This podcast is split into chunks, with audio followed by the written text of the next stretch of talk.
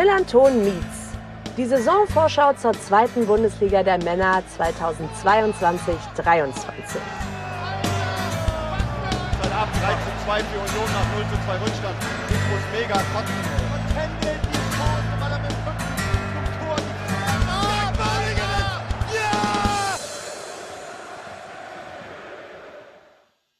Herzlich willkommen zur Saisonvorschau. Ich bin Debbie und ich begleite euch durch die insgesamt 19 Gespräche, die Yannick mit Fans der 17 anderen Vereine, dem Team des VDS NDS sowie unserem Taktikexperten Tim geführt hat. Viel Spaß! Wenn ihr den dritten Teil aufmerksam gehört habt und die Folgen chronologisch hört, könnt ihr vielleicht erahnen, welcher Verein aufgrund der geografischen Nähe zur Stadt Fürth als nächstes besprochen wird? Na, richtig. Der erste FC Nürnberg. Schon am zweiten Spieltag der kommenden Saison empfangen die Nürnberger die Kleeblätter. Jana wird nach dem Umzug von Leipzig nach Nürnberg im Teenageralter Clubfan. Früh steht sie mit ihrem älteren Bruder Lutz und Kumpel Gernot im Fanblock. Dann folgen 17 Jahre Zurückhaltung als neutrale Redakteurin beim Kicker. Seit 2017 lehrt sie an der Hochschule Journalismus und PR und darf seitdem auch wieder offen Fan sein. Ihre emotionalsten Erlebnisse sind der Pokalsieg 2007 und die Relegation 2020 gegen Ingolstadt. Auf Twitter findet ihr Jana unter janchen-wie. Vierter Teil, erster Verein. Wir kommen zum Club aus Nürnberg und ich darf eine Debütantin begrüßen. Ihr habt gerade schon ihre Vorstellung von Debbie gehört. Moin, Jana. Hallihallo. Ja, schön, dass du mit dabei bist. Ich würde gerne, bevor wir so richtig ins Thematische gehen, so ein bisschen ja, auf deine Vita zurückblicken. Du hast äh, geschrieben, du hast 17 Jahre beim Kicker gearbeitet und äh, durftest da nicht so offen kommunizieren, für welchen Verein dein Herz schlägt. Ähm, ja, wie, wie blickst du auf diese Zeit zurück und hat sich das im Sportjournalismus mittlerweile ein bisschen verändert? Also ich habe so ein bisschen das Gefühl, es ist mittlerweile eher okay, wenn man, wenn man kommuniziert oder wenn Leute wissen, für welchen Verein man so privat äh, mitfiebert. Ja, das hat sich schon ein bisschen verändert und man darf das vielleicht nicht so ganz offensichtlich zeigen und auf der Pressetribüne äh, aufspringen wenn der heimische Verein gewinnt oder ein Tor schießt. Aber grundsätzlich gilt es schon auch im Sportjournalismus, dass man eine gewisse Neutralität mitbringt, äh, gerade im Fußball, wenn da zwei Mannschaften spielen. Ja, 17 Jahre. Ich gucke da immer noch total gerne zurück auf die 17 Jahre beim Kicker, vermisse das auch sehr, äh, bin auch immer noch ab und zu mal tätig im Sportjournalismus, schreibe die eine oder andere Geschichte. Also so ganz hat mich der Sportjournalismus noch nicht los. Okay, aber da du jetzt mittlerweile beruflich anderweitig tätig bist, ähm, darfst du auch wieder offener über deinen Verein sprechen, sozusagen. Ähm, dann lass uns doch mal ein bisschen zurückschauen, erstmal, bevor wir auf die kommende Saison schauen. Ähm, es ist am Ende der letzten Saison Platz 8 geworden, 51 Punkte. Euer Trainer Robert Klaus hat äh, im Gespräch hier, liebe Grüße an die Podcast-Kollegen von Kadepp, hat er gesagt, ähm, am Ende kann er da eigentlich ganz gut drauf zurückblicken, war, sie haben ihr, ihr Ziel erreicht und es war alles in Ordnung gerade auch wenn man so vielleicht auf die Saisons davor zurückschaut, äh, so, so eine Abstiegsrelegation und so weiter, ähm, ist ja Platz 8 durchaus äh, in Ordnung und auch eine gewisse Entwicklung. Er ist jetzt äh, genau wie unser Trainer Timo Schulz, jetzt tritt er jetzt seine dritte Saison an. Welchen Eindruck hast du bisher von ihm als Person und wie blickst du auf die letzte Saison zurück? Ja, also der Trainer ist ich finde, angenehm, ähm, ja, so, so, so ein Leisetreter. Das ist jetzt keiner, der im Vordergrund stehen muss und extrovertiert nach außen geht, ähm, sondern man hat das Gefühl als Außenstehender, als Fan, das ist ein solider Arbeiter. Ähm, RB-Schule, hat viel von Rangnick gelernt, spielt selbst noch Fußball. Ähm, ich finde durchaus sympathisch, äh, formt die Mannschaft ganz gut und äh, mit dem Blick zurück würde ich ihm auch zustimmen. Ähm, wir kommen äh, von den ähm, äh, Spielzeiten davor, Rang ähm, 11 und äh, ja, ich erinnere mich noch an die Relegation gegen Ingolstadt. Also da kann man mit Platz 8 ganz zufrieden sein. Dennoch muss man sagen, ähm, es wäre mehr drin gewesen. Also gegen die großen HSV zu Hause geschlagen, Darmstadt geschlagen, in Bremen 1-1. Ich glaube, der Knackpunkt war so dieses Sandhausen-Spiel zu Hause. Ähm, ja, und äh, auch so ein 1 zu 1 zu Hause gegen Dresden. Also sagen wir mal so, letztendlich war es okay. Man muss zufrieden sein von der Entwicklung her der letzten Spielzeiten, aber meiner Meinung nach wäre etwas mehr drin gewesen. Ja, das kennen wir hier auf St. Pauli aber auch nur allzu gut, dass man eher gegen die kleineren gerne mal stolpert. Ich meine, also auch gegen euch sind wir ja gestolpert im Saisonendspurt. Wir waren ja noch ein Stückchen länger dabei als ihr. Äh, aber auch Sandhausen hat uns in der 90. plus X irgendwie äh, das 1-1 eingeschenkt. Und ähm, ja, ist immer ne, vermeint, ich meine, man sagt ja auch immer so schön, in, in der zweiten Liga kann jeder jeden schlagen. Und leider trifft das halt manchmal auch zu. Also ich glaube, ihr habt beide Spiele gegen Ingolstadt verloren, wenn du es gerade schon wenn der Name gerade schon gefallen ist. Und ähm, gut, aber am Ende ähm, schließt du die Saison versöhnlich aus deiner Sicht. Ja, doch. Ich meine, man stuppert immer mal nach oben und dann ist es letztendlich schade, wenn es so, so zwei, drei Spielchen sind. Aber die Konkurrenz war auch stark. Das muss man einfach so sagen mit, mit äh, Vereinen äh, wie äh, äh Bremen, die äh, zu Recht da nach oben gegangen sind. Ähm, und ja, es ist es, es war einfach eine starke Konkurrenz. Viele haben ja gesagt, äh, das ist äh, attraktiver fast in der zweiten Liga zu spielen als in der Bundesliga von den ganzen Traditionsvereinen her. Äh, deswegen muss man letztendlich sagen, es ist ein persönlicher Abschluss gegen Schalke, ja, mit dieser ganzen Euphorie, dass sie die Meisterschale sich noch geholt haben, da wäre auch ein Unentschieden drin gewesen, aber hätte, wenn, aber wir sind zufrieden hätte dann am Ende auch nichts mehr äh, in der Lage getan, dass wir beide, also unsere beiden Vereine, dann, dann am Ende äh, nichts mehr mit dem Aufstieg zu tun hatten und auch den, den Kampf um die Relegation vorher abgegeben haben. Dann lass uns doch mal ein bisschen schauen, wenn wir jetzt schon über Robert Klaus gesprochen haben, mit welchem äh, Spielerpersonal finde ich immer schöner als Begriff als Spielermaterial. Ähm, das hat immer sowas, äh, weiß ich nicht, von, von Ware irgendwie. Habt euch auf jeden Fall, äh, was stand jetzt? Wir nehmen am 23.06. auf ähm, was bisher schon bekannt ist an, an Zugängen jetzt erstmal, äh, habt ihr euch ein bisschen in der Vorstadt äh, hier bei uns äh, bedient mit äh, Jan Jamra und Manuel Winsheimer. Dann äh, Wegesser kennt man auf jeden Fall auch, äh, noch von, von Jan Regensburg. Und äh, dann wird es zumindest, was, was meine Namenskenntnis äh, äh, angeht, ein bisschen dünner. Auch auf jeden Fall ähm, äh, Jan Reichert aus der zweiten Mannschaft, äh, Nathaniel Brown aus der U19, also auch so ein bisschen aus der eigenen Jugend verstärkt aber die anderen Namen sagen mir ehrlicherweise nichts. Du kannst ja für uns mal ein bisschen einordnen, von welchen äh, Zugängen bist du bisher überzeugt, auf wen freust du dich ähm, und was erwartest du dir vielleicht, wer, wer muss vielleicht auch noch kommen oder wo, wo fehlt euch noch was? Also ich bin vor allem gespannt auf äh, den Zatik Fofana von äh, Bayer Leverkusen. Der kommt mit viel Vorschusslorbeer, gilt als großes Talent. Ähm, ja, wir hatten ja doch ein paar Gegentore. Äh, so einen Abwehrspieler, einen guten, können wir äh, ganz gut gebrauchen, zumal äh, Kilian Fischer uns ja auch äh, verlassen hat. Deswegen, ähm, ich sag mal, da ist die Erwartungshaltung relativ ähm, hoch bei mir. Ähm, ja, ähm, vom HSV, darf ich, darf ich den Verein überhaupt so nennen, ja? HSV bei dir im, im Podcast. Ähm, du ja, ich, ich verweide es. Verstehe, verstehe. Ja, äh, Tamra, äh, äh, ja, äh, auch, auch hier kommt mit äh, durchaus, äh, sagen wir mal, oder anders äh, habe ich gewisse Erwartungen an ihn. Das ist ein relativ namhafter Manuel Winsheimer äh, Mittelstürmer. Ich meine, äh, wenn wir ehrlich sind und mal gucken so auf die letzte Saison, äh, so einen richtig echten Stürmer, Knipser, das wäre schon ganz cool, wenn wir da mal so einen hätten. Ähm, wenn sich da mal was tun würde. Ich hoffe ja tatsächlich auch äh, immer noch so ein bisschen auf, auf äh, Pascal Köpke, also quasi keinen klassischen Neuzugang, aber der eben lange äh, verletzt war, auch äh, Lohkemper, Felix Lohkemper, ähm, auch immer wieder gebeutelt von Verletzungen. Also da hoffe ich schon, dass da sich auch ein bisschen was tut von den eigenen Leuten, dass da manche auf die Bühne springen, die äh, eben jetzt die letzte Saison weniger die Chance hatten.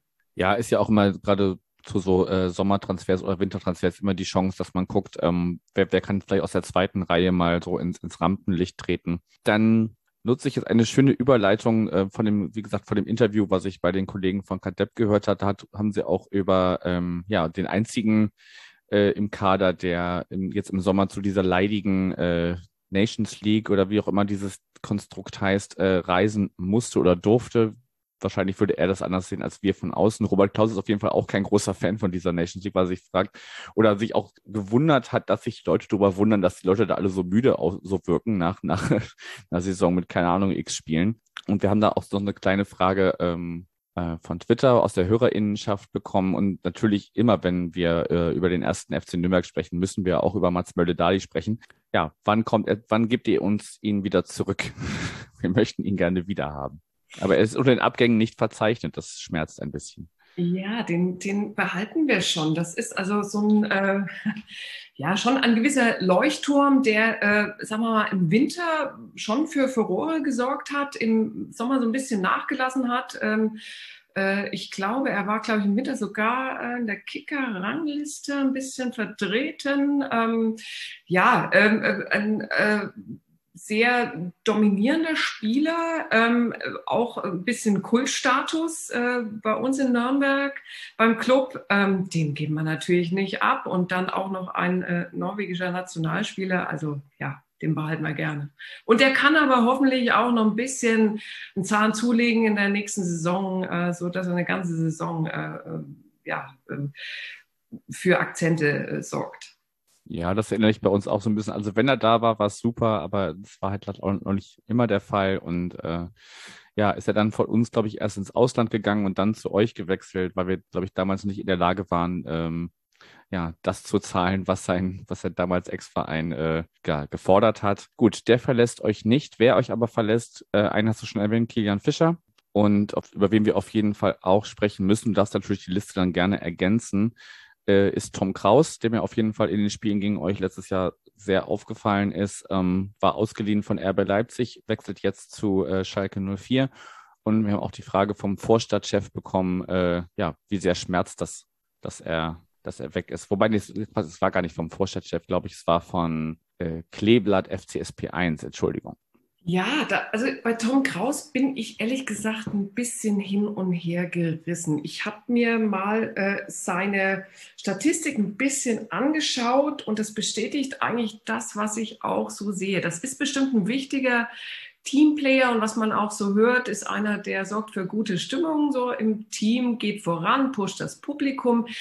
Aber letztendlich über die Saison gesehen drei Tore, zwei Assists. Das ist jetzt auch nichts, was man ähm, nicht kompensieren könnte. Ich sage das mal so hart, ja. ähm, schade. Darf, darf, ich da kurz, darf ich kurz eingreifen? Also der Mann ist auch erst 21, ne? Also das ist ja, man, man verschenkt da ja vielleicht auch ein bisschen Potenzial, wenn man ihn, ihn ziehen lässt und nicht behält.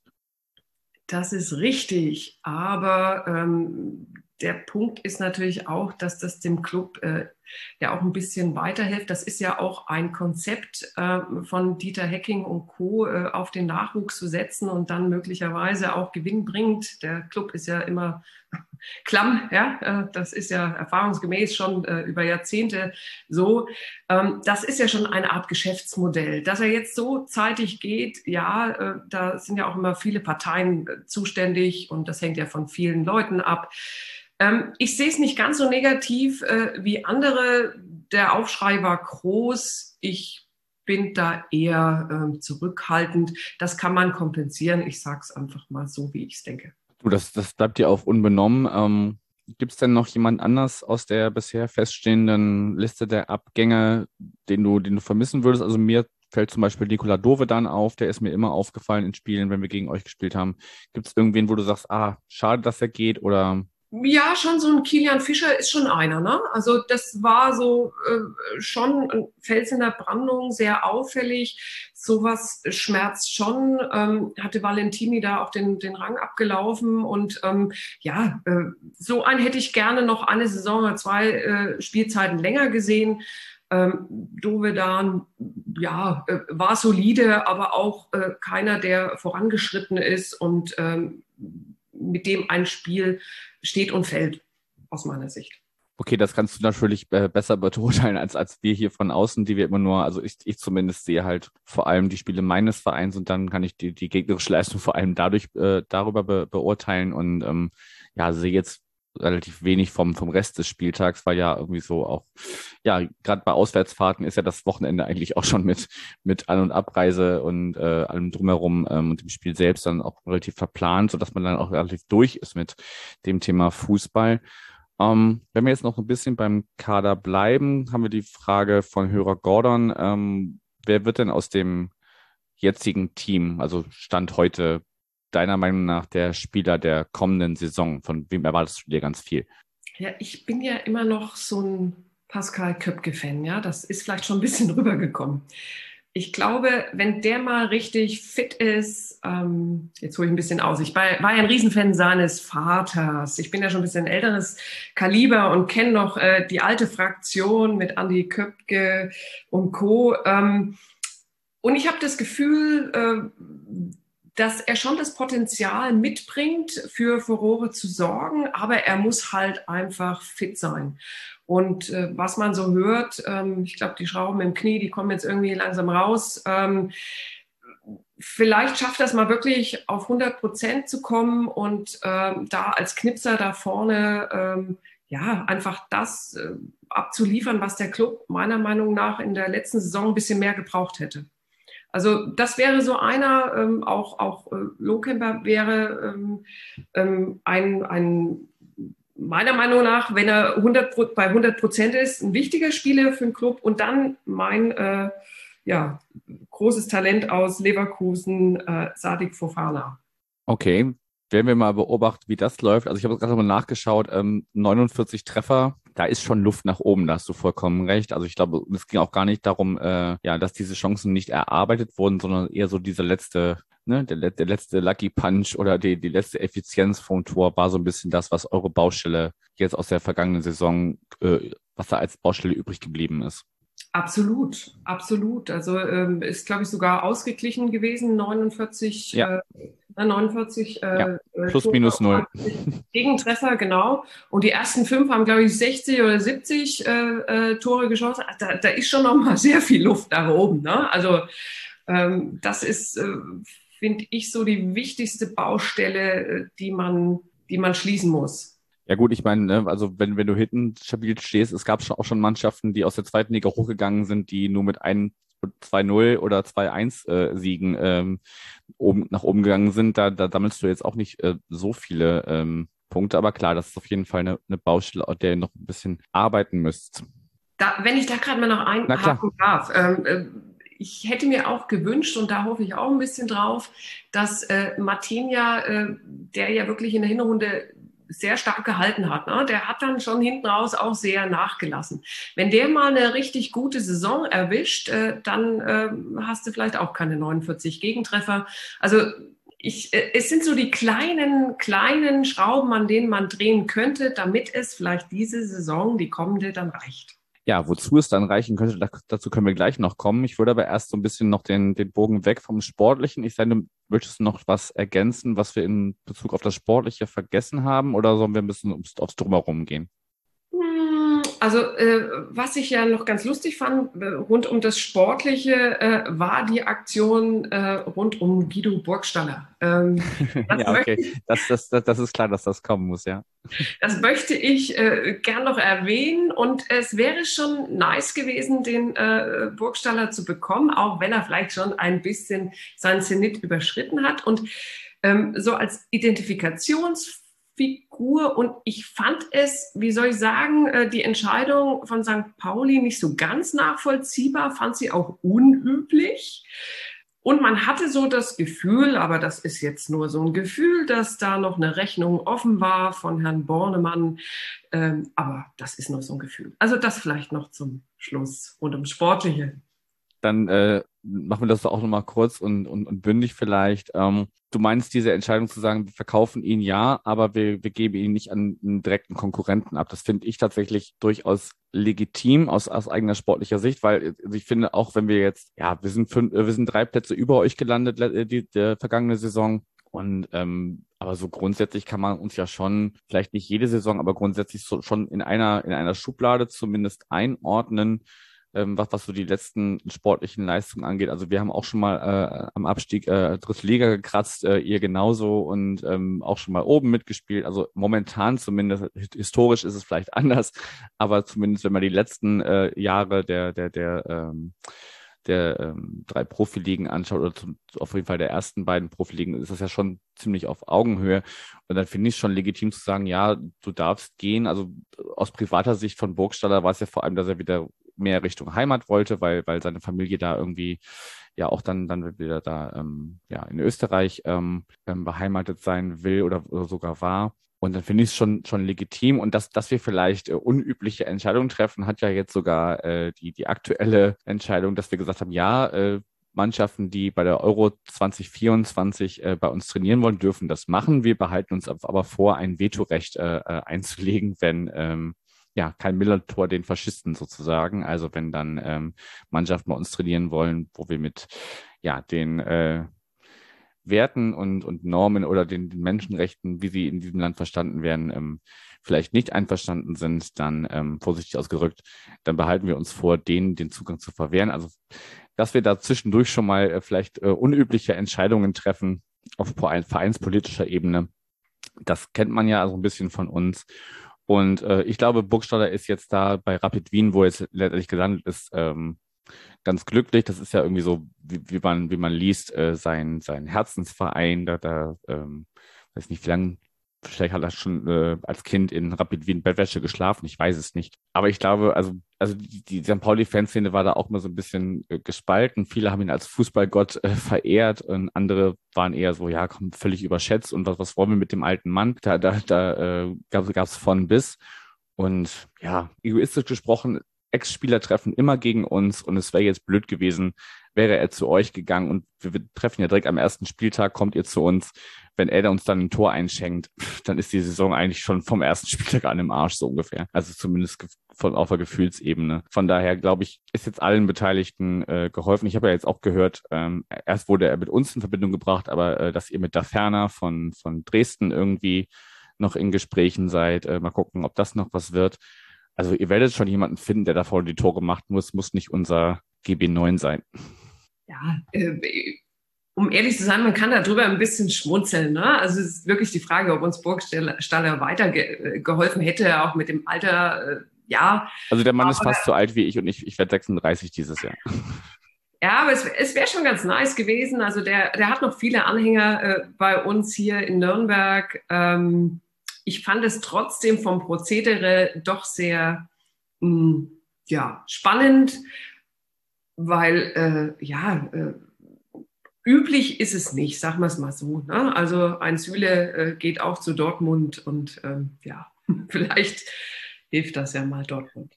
Das sind ja auch ganz andere äh, Dimensionen, in denen man da äh, sich bewegt. Hätten natürlich, also ich hätte durchaus Ja gesagt, wenn wir sagen, ihr kriegt Burgstaller und wir kriegen äh, äh, Mats wieder. Also das, äh, das wäre ein Deal gewesen, hätte ich mich eingelassen. Aber dann lass uns wirklich mal das, das Sportliche kurz ein bisschen verlassen, bevor wir nachher nochmal so einen Ausblick machen, wo es denn hingeht für den Club nächstes Jahr.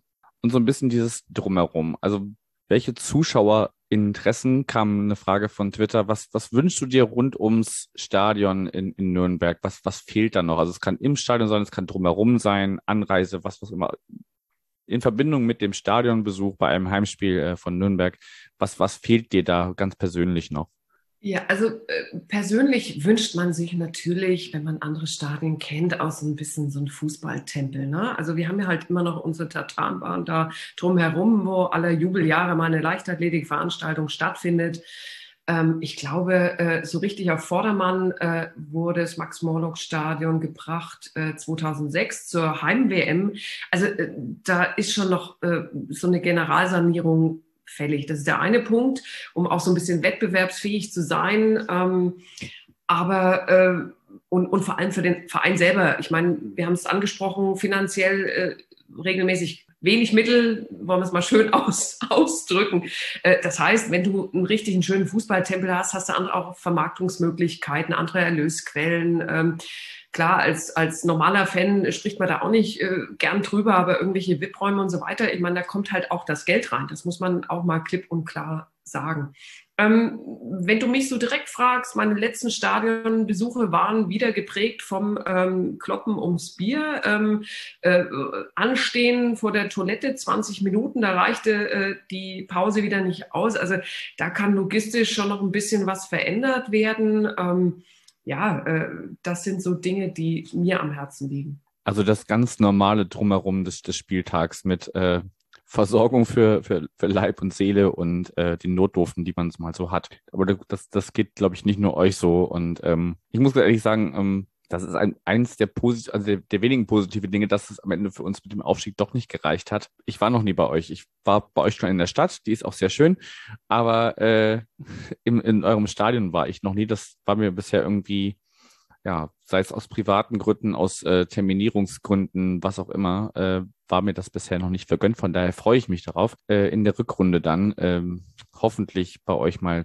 zu Gast sein zu können. Das wird aber auch höchste Zeit, ne? Also so schlecht ist, ist das Stadion jetzt auch nicht, dass wir da gar nicht vorbeikommen. Äh, das äh, habe ich, ich habe es auch nicht bewusst vermieden. Ich habe es, hat sich einfach nur nicht ergeben. Bei dem direkten äh, Rivalen um die Ecke war ich schon. Ähm, das passte irgendwie besser, aber ich habe also wir sind in Nürnberg angekommen und haben uns dann erst Nürnberg angeguckt und sind dann nach Erlangen, wo wir, unsere Unterkunft war und sind dann auch nur zum Spiel äh, in diesem anderen Ort gewesen. Weiß ich, vermeidet man bei euch die, die Begrifflichkeit auch? Ist es wie bei uns, dass man einfach den Namen nicht ausspricht? Du nickst. Ja. Äh. ja. Und es schmerzt, dass du in diesem Stadion schon warst und äh, bei uns noch nicht. Ich fand es aber auch nicht so toll, muss ich sagen. Rein architektonisch fand ich es jetzt nicht so toll. Du, du kriegst gerade die Kurve. Das, das freut mich. Kurz aus kurz, wir, wir, wir zeichnen über Zoom auf und sehen uns. Das ist nicht bei allen Gesprächen, die ihr jetzt in dieser Saisonvorschau hört, der Fall. Von daher kann ich äh, Janas äh, Mimik und Gestik ein bisschen äh, mitverfolgen, wie sie auf meine Äußerungen reagiert und sie, äh, sie andersrum genauso. Gut, dann lass uns doch mal Richtung Ausblick gehen. Ich habe mir mal aufgeschrieben, die ersten Spiele, habe ich schon gesagt, äh, direkt auswärts bei uns aus eurer Sicht. Dann äh, tatsächlich direkt das Derby zu Hause, aber zum Glück vielleicht. Also ich finde es immer schöner aus, aus unserer Sicht, wenn wir Derbys zu Hause haben, als äh, da hinzufahren, hinten da irgendwo hinterm Volkspark. Ähm, dann geht's im Pokal zu einem schönen Verein namens FCK, FC Kahn Marienborn. ein Name, den ich vorher im, noch, im Leben noch nicht gelesen habe. Und dann fahrt ihr auswärts nach Regensburg. Schauen wir doch erstmal auf diese ersten vier Pflichtspiele. Wie, wie startet der Club in die neue Saison aus deiner Sicht? Naja, St. Pauli liegt uns, wie wir beim letzten Aufeinandertreffen so gemerkt haben. Äh, ich nehme an, da sind beide Seiten auch wieder hoch motiviert, gerade wegen der Burgstaller Aktion. Ähm, ich denke, wenn wir da solide anfangen mit einem Unentschieden, und das erwarte ich schon, dann äh, haben wir da mal einen ordentlichen Einstieg. Ähm, ja, das äh, äh, Franken-Derby, ähm, da brauchst du nicht mehr motivieren. Also wenn du da nicht motiviert bist ähm, als Clubspieler, ähm, als Stadt, dann weiß ich auch nicht. Ähm, aber, aber kommt das zur Unzeit vielleicht schon? Also mir persönlich wäre das zu früh in der Saison. Ein, ein Spieltag zum Reinkommen und dann musst du direkt Derby spielen, das wäre mir persönlich zu früh das andere Team muss ich ja auch erstmal finden. Ich meine, die haben jetzt äh, Trainerwechsel, die haben ein paar Veränderungen, die müssen erstmal mit der Liga klarkommen, die ja knallhart ist. Ne? Bundesliga kann ja jeder, aber zweite Liga, äh, ne? da muss man sich erstmal dran gewöhnen. Also ich glaube, das ist nicht unbedingt ein Nachteil für Nürnberg. Ich sehe das eher positiv äh, für den Club. Ähm, ja, ähm, der erste FC Kahn Marienborn, Regionalligist und äh, einen spannenden Abwehrmann habe ich äh, noch recherchiert, Julian Schauerte, ja, vorher mal Sandhausen gespielt ähm, und äh, kam von Preußen Münster, Düsseldorf hat er auch mal gespielt, also ganz, ganz spannend. Ähm, ja, aber äh, brauchen wir nicht diskutieren. Äh, wir brauchen Geld, wir müssen weiterkommen. Ähm, und Regensburg, ja, das ist immer eher schwierig, ähm, weil äh, vielleicht nicht so dieser absolute Hochkaräter, aber du musst halt richtig gut schnell in diese Saison reinkommen, wenn du was gewinnen willst. Und das wollen wir. Äh, ich sage es jetzt knallhart, äh, wir wollen da oben mitspielen. Nach Platz 8 muss jetzt mindestens mal die Relegation her da musst du von Anfang an Gas geben.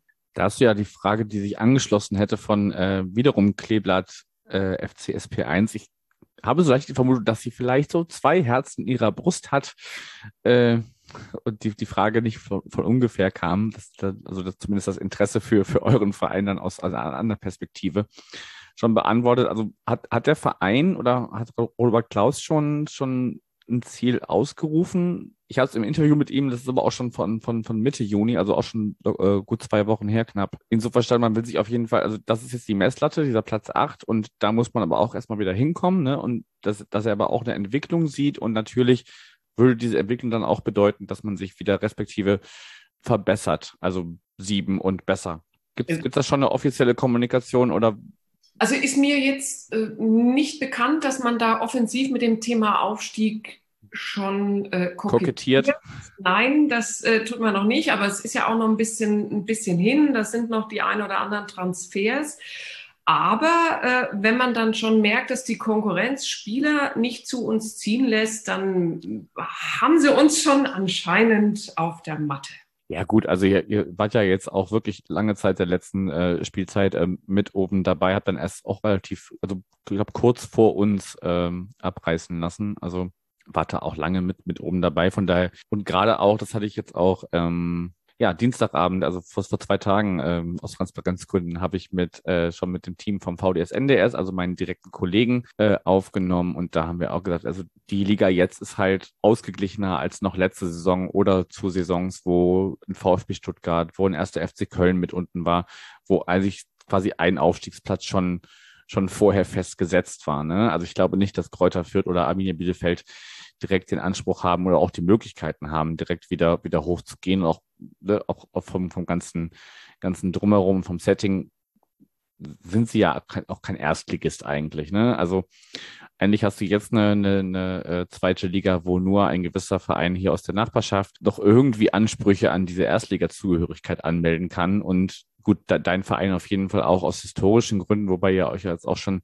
ein paar Jahre in Liga 2 bewegt. Und ansonsten sind das ja eigentlich eher Ausflügler. Also, ein, weiß ich nicht, ein SC Paderborn, ein SV Darmstadt 98, die, die kann es mal oben reinspülen, aber die sind ja keine Erstligisten vom ganzen sonstigen drumherum her. Und von daher, warum sollte da der, der erste FC Nürnberg keine Rolle spielen im, im Aufstiegsrennen, genau wie letzte Saison auch, nur dass es da halt zwei Big Player weniger gibt und man vielleicht wirklich bis kurz vor Schluss auf drei oder vier steht. Ob es dann am Ende reicht, wird man dann sehen. Aber im Aufstiegsrennen sehe ich euch auf jeden Fall auch, genau wie letzte Saison.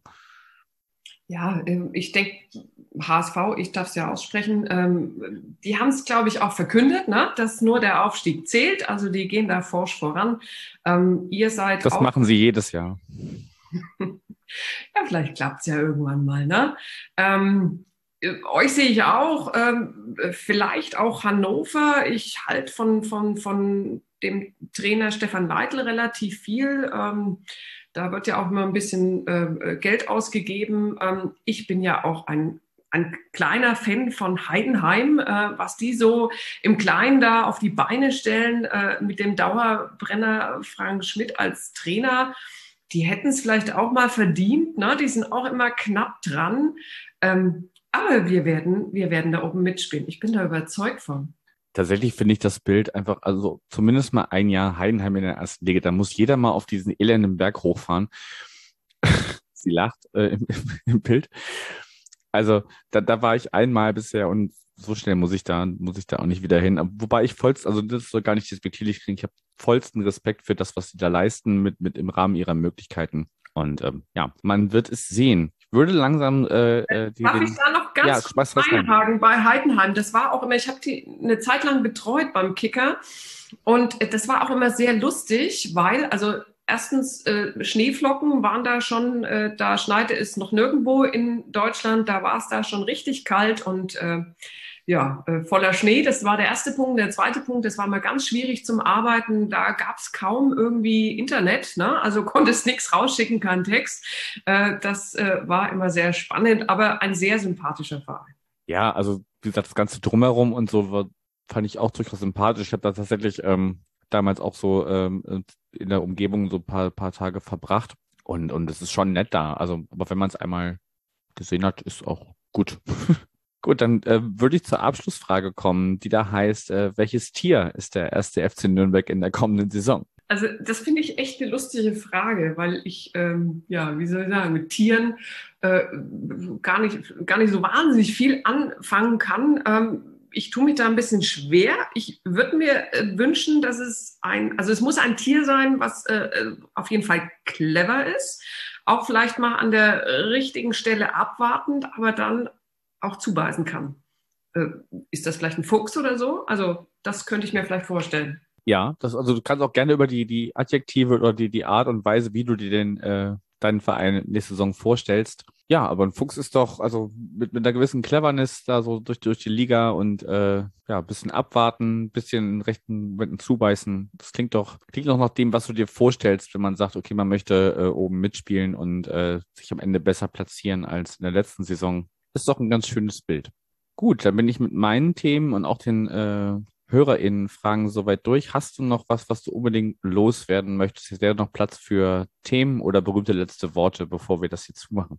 Berühmte letzten Worte. Also, was ich sehr angenehm ähm, finde, ich bin ja jetzt schon ein paar äh, Jahre älter, dass es mal so ein bisschen ruhiger rund um den Club wird. Das ist sicher auch ein Verdienst von Dieter Heck. Dieter Hecking und, und vielen Leuten, Finanzvorstand äh, Orso, und sicher auch dem Trainer. Da geht es mehr um das Team ähm, und weniger um sich selbst. Ähm, hat auch das Gefühl, dass sich da keiner irgendwie groß bereichern will. Das war in der Vergangenheit beim Club auch schon anders. Man ähm, legt viel Wert auf dieses Thema gesellschaftliche Verantwortung. Da ist man, finde ich, äh, neben Werder Bremen und vielleicht dem VfL Wolfsburg federführend in der ersten, zweiten Liga, also auch so mit einem Leitbild und Aktionen. Ich lebe ja nun mitten in Nürnberg. Aktionen, die Verein und Stadt auch näher rücken lassen und Fans und, und ja, Nürnberger auch irgendwie mehr zusammenrücken lassen. Und man hat da das Gefühl, dass sich da sehr, sehr viel bewegt. Und das finde ich sehr bewundernswert. Und das finde ich vor allem als Fan, was ich ja jetzt wieder sein darf, sehr schön, weil ich mich ja äh, mit diesem Verein auch identifizieren möchte. Und der lebt halt äh, gewisse Werte, äh, auch wenn er eine Branche ist, die äh, manchmal sehr schwierig ist. Aber man hat das Gefühl, der lebt so auch diese Werte, die, die man selbst so ein bisschen lebt. Und das finde ich sehr, sehr angenehm. Gut, wir, wir können natürlich jetzt nicht, äh, also als FC St. Pauli nicht äh, für ganz Hamburg sorgen, aber ich glaube, im, im Stadtteil machen wir auch schon, schon ganz viel. Ähm, ich meine, unsere Monatssendung wird in der Levi's Music School im, im äh, Millantor aufgenommen, wo ähm, Kinder aus dem Stadtteil Musikunterricht bekommen können. Nur, nur mal kurz der Vollständigkeit halber, äh, weil wir haben uns da mir in der Aufzählung ein bisschen gefehlt gerade. Gut, wenn du nichts mehr hast, danke ich dir für dein Debüt bei uns. Und ähm, genau, man, man sieht sich vielleicht mal, äh, wenn ich dann wirklich mal nach Nürnberg äh, ins Stadion komme, auch mal in Persona. Das möchte ich schwer hoffen, Janik. Äh, also ne, die Frankenmetropole wartet auf dich und äh, hofft, dass du endlich mal das Max-Morlock-Stadion betrittst. Und ähm, ja, hoffentlich dann ein Clubsieg darf ich dir, naja, wenn, wenn wir nicht gegen St. Pauli spielen, äh, kann es ja mal ein Clubsieg sein, den du siehst. Okay, das müsste ja dann noch besser timen, dass äh, mein Verein dann nicht gerade auch gleichzeitig spielt. Aber wir kriegen das auf jeden Fall. Ich habe mir das fest vorgenommen für kommende Saison, äh, das Max-Morlock-Stadion von innen zu sehen. Und dann schauen wir mal. Danke dir. Gerne.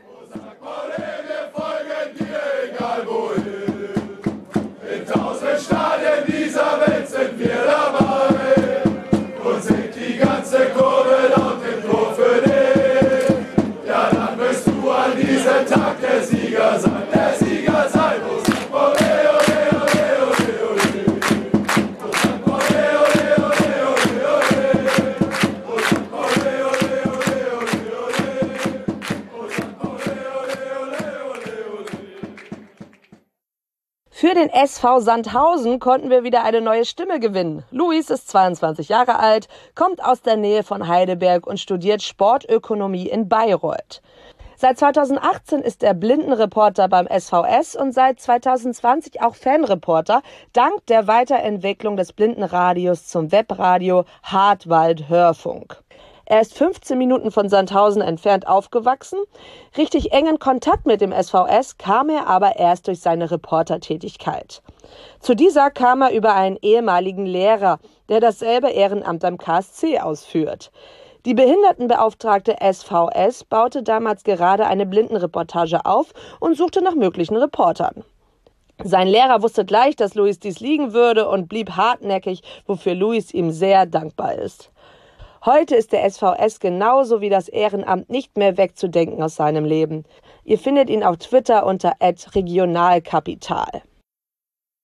Ja, seit zehn Jahren ist der SV Sandhausen in der zweiten Liga, genauso lange wie äh, ja, der FC St. Pauli jetzt schon am Stück in der Liga spielt. Hat mich mein heutiger Gast gerade im Vorgespräch nochmal darauf hingewiesen, dass man da jetzt gerade pari pari ist. Ja, und ich darf einen äh, Debütanten, zumindest in diesem Format hier begrüßen. Moin, Louis. Moin, Janik. Danke für die Einladung. Ja, sehr gerne. Ähm, wie gesagt, wir haben schon ein bisschen so äh, im Vorfeld gehört, was du so machst und wer du so bist. Von daher schauen wir doch direkt mal äh, genau ins Thema rein. Um, ihr seid jetzt in der letzten Saison äh, auf dem 14. Platz gelandet mit 41 Punkten, 10 Siege, 11 Unentschieden, 13 Niederlagen. Wie würdest du die Saison heute aus in der Rückschau beurteilen? Ja, man hatte natürlich einen extrem schlechten Start erwischt, der dann auch äh, nach sieben Spieltagen in der Entlassung vom Trainerduo Kulowitz und Kleppinger gemündet ist und äh, hat dann in der Rückrunde eine, schon wieder, wie typisch für den SVS, ziemlich unglaubliche Aufholjagd gestartet. Also Alice Schwarz wurde eigentlich wieder so ziemlich seinem Ruf gerecht und hat die Abwehr einfach sehr stabilisiert nach diesem monströsen Umbruch, der ja auch in der äh, erst nach der Wintertransferperiode so richtig abgeschlossen war mit insgesamt knapp 30 zu und 30 Abgängen äh, zusammengenommen. War ein bisschen ich glaube 26 waren es äh, letztlich auf beiden Seiten. Und ähm, trotzdem am Ende sehr beeindruckend, wie Tausends dann doch noch ins Ziel gefahren hat und ja den, den Klassenerhalt sogar noch vor dem letzten Spieltag sicher gemacht hat, was man jetzt äh, so vor allem nach dem Spiel gegen Regensburg, dem, ich glaube, dem zweiten Spiel der Rückrunde, aber dem ersten Spiel in 2021, äh, 2022 nicht wirklich denken konnte, dass das dann so früh schon der Fall sein wird, was sicherlich eben auch daran lag, dass man am Ende die beste Abwehr der Rückrunde hatte und äh, einigen Top-Mannschaften einen Streich spielen konnte. Also die Hinrunde war jetzt nicht so äh, erfreulich, die Rückrunde dafür umso mehr und ähm, man hat, glaube ich, auch eine ganz gute Basis, auf der man aufbauen kann, um so viel schon vorwegzunehmen, weil man eben im, im Gegensatz zum vergangenen Jahr nicht wieder den halben Kader abgeben musste. Und äh, da hat, haben sich vor allem einige Spieler schon rauskristallisiert als Achse in dieser Rückrunde mit Tribol, mit Jumic, die wirklich, ohne die hätte man wahrscheinlich nicht den Klassenerhalt geschafft. Und äh, da freue ich mich schon drauf, die in der nächsten Saison wieder zu sehen. Ja, bevor wir äh, auf den Kader im Detail kommen, lass uns noch mal kurz bei Alois Schwarz bleiben. Das ist ja ein alter Bekannter von euch. War ja schon zwischen 2013 und 2016 da. Hat er deiner Meinung nach in der Zeit eine Entwicklung durchgemacht oder ist es der, der, der Alois Schwarz Fußball, der euch jetzt zumindest, wie du schon sagst, dann sogar äh, vor dem letzten Spieltag schon den, den Klassenerhalt gesichert hat? Ja, Alois Schwarz sagte, glaube ich, mal in einem Interview, wenn er den FC Barcelona trainieren würde, würde er auch einen anderen Fußball spielen lassen, aber er ist nun mal in der zweiten Liga Trainer beim SV Sandhausen und ja, ich, eigentlich hat er genau da weitergemacht, wo er 2016 gefühlt aufgehört hat. Also er hat die Abwehr wieder stabilisiert, hat wieder so ein typisches 4-4-2 etabliert, ab und an vielleicht auch mal 4-2-3-1 oder 4-1-4-1, da hat er dann was ganz Gewagtes ausprobiert, aber äh, eigentlich recht typisch, hat sehr auf Stabilität gebaut, hat was er eben gut kann, ist aus so einer aus so einem Ansammlung an Spielern dann auch wirklich eine Mannschaft zu formen, was vor allem bei Sandhausen jetzt echt wichtig war, nachdem man eben so einen riesen Umbruch hatte. Und das ist ihm auch gut gelungen. Äh, sein Start war so ein bisschen durchwachsen, kam gut rein mit einem Sieg gegen Hannover. Der war jetzt aber auch nicht unbedingt das Gelbe vom Ei. Also da hat er auch viel Glück gehabt. Danach erstmal 6-1 gegen Darmstadt auf den Deckel bekommen. Höchste Niederlage des SVS gemeinsam mit noch einer Niederlage gegen Hertha BSC in der zweiten Liga. Also beides mal 1 zu 6 verloren. Dann kam noch eine Corona-Welle dazu, wodurch ja auch das Spiel gegen St. Pauli verlegt wurden, verlegt werden musste in der Hinrunde. Und äh, dadurch sah es vor Weihnachten, obwohl man eigentlich gute Spiele dann nochmal abgeliefert hat, gar nicht so gut aus, weil da auch ein bisschen die Puste ausgegangen ist, wenn ich so an ein Spiel gegen Nürnberg denke, wo man eigentlich die bessere Mannschaft ist und am Ende noch eine Führung aus der Hand gibt und 2-1 verliert. Und ähm, dafür hat er es eben umso mehr dann in der Rückrunde geschafft, seine Stärken im Defensivfußball ähm, zu zeigen und auf der anderen Seite eben vorne sehr effizient zu sein. Da hat sicherlich auch äh, Pascal Testroth einen Beitrag zu geleistet.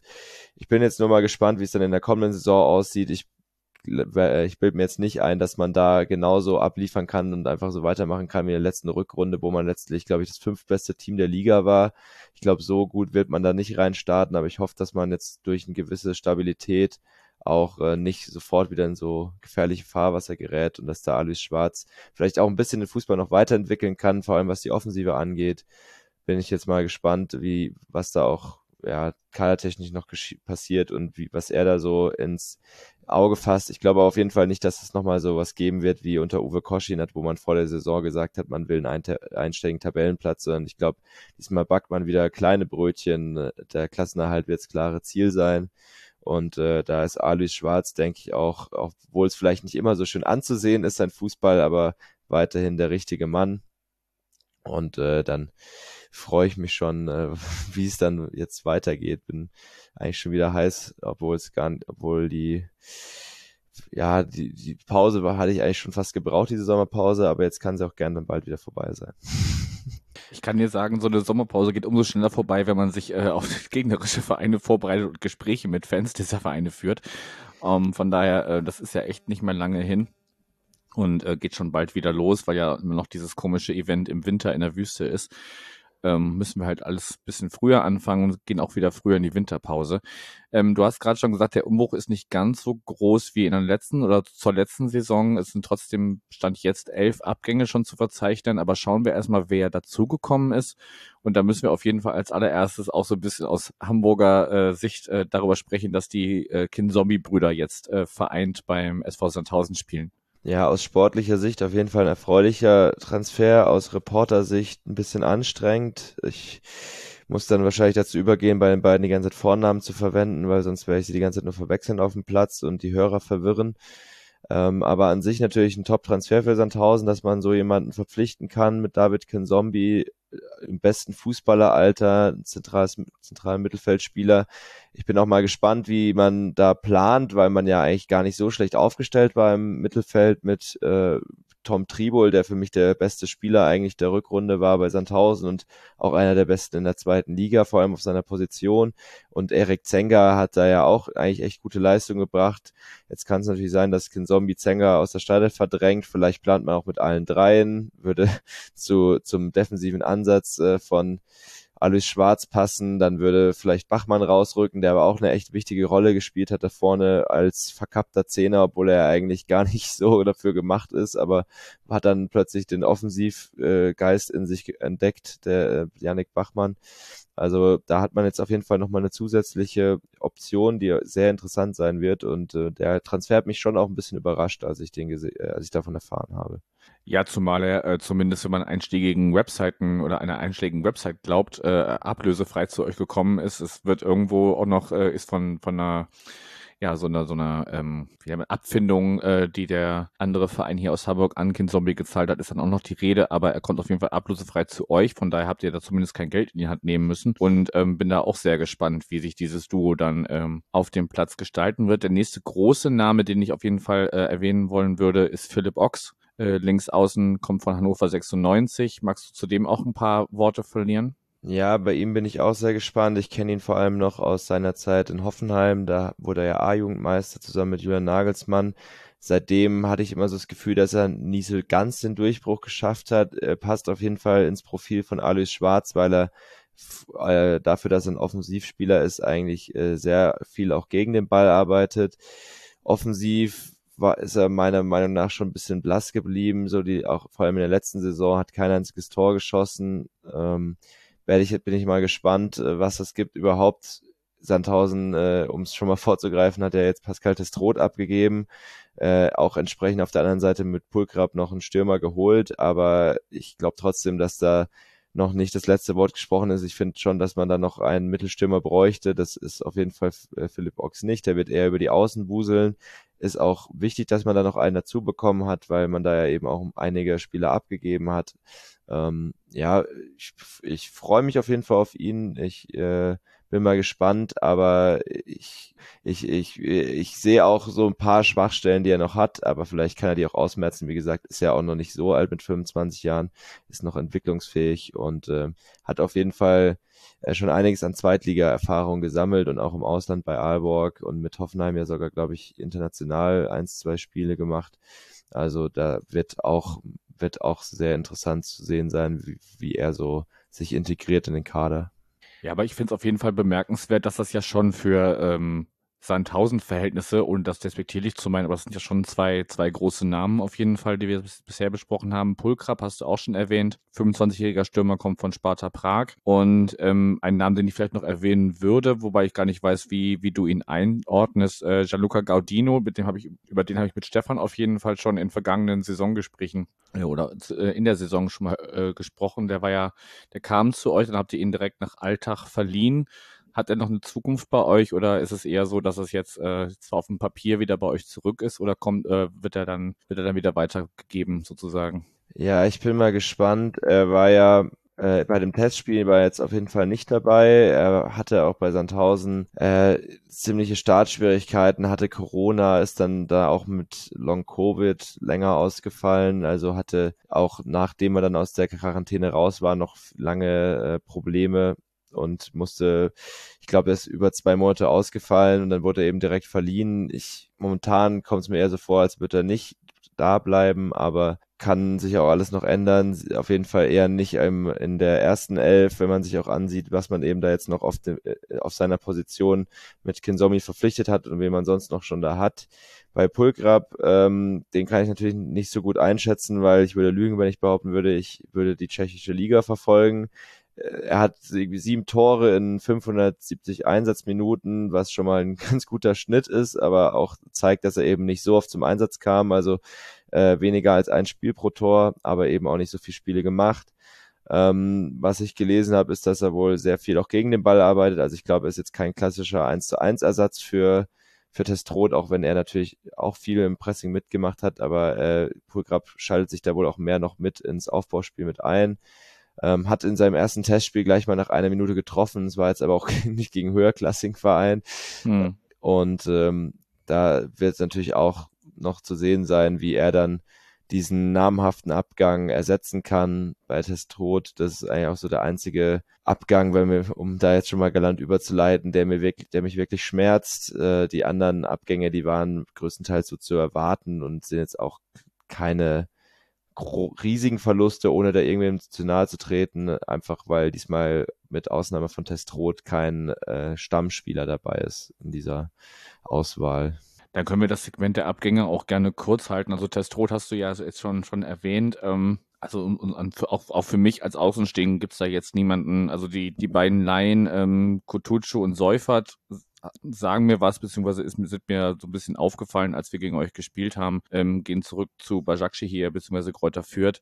Carlo Sickinger hattet ihr ausgeliehen an Elversberg, da bleibt er jetzt auch. Ist wahrscheinlich dann auch kein, kein Verlust, wenn, wenn, wenn du das jetzt schon so in, in der jetzt nicht äh, äh erwähnst. Und ähm, also wenn du sagst, da gibt es keinen, wo, wo du sagst, äh, den wird man in der nächsten Saison schmerzlich vermissen, dann können wir den, den Teil der Abgänge auch gerne kurz und knapp damit äh, beschließen, dass wir sagen, oder dass du sagst, äh, Testrot schmerzt schon und weil, weil du eben noch nicht weißt, äh, wie der zumindest einer der ersten Zugänge als äh, potenzieller Ersatz, wie das funktionieren kann. Ja, zumindest sportlich. Also emotional ist natürlich der, das Karriereende von Tim Kister schade, wobei er jetzt auch schon 35 ist, hat aber leider auch die ganze letzte Saison verletzt verpasst. Ich glaube aber, dass er auch in anderer Funktion wahrscheinlich dem Verein noch irgendwie erhalten bleiben wird. Hat uns auch bei seinem Abschied nach dem letzten Saisonspiel schon zugesagt, dass er zu uns äh, in die Blindenreportage kommt für ein Halbzeitinterview oder auch für mehr. Also äh, wenn er da nicht sein Wort hält, dann bin ich auch ein bisschen sauer, aber der ist normalerweise einer,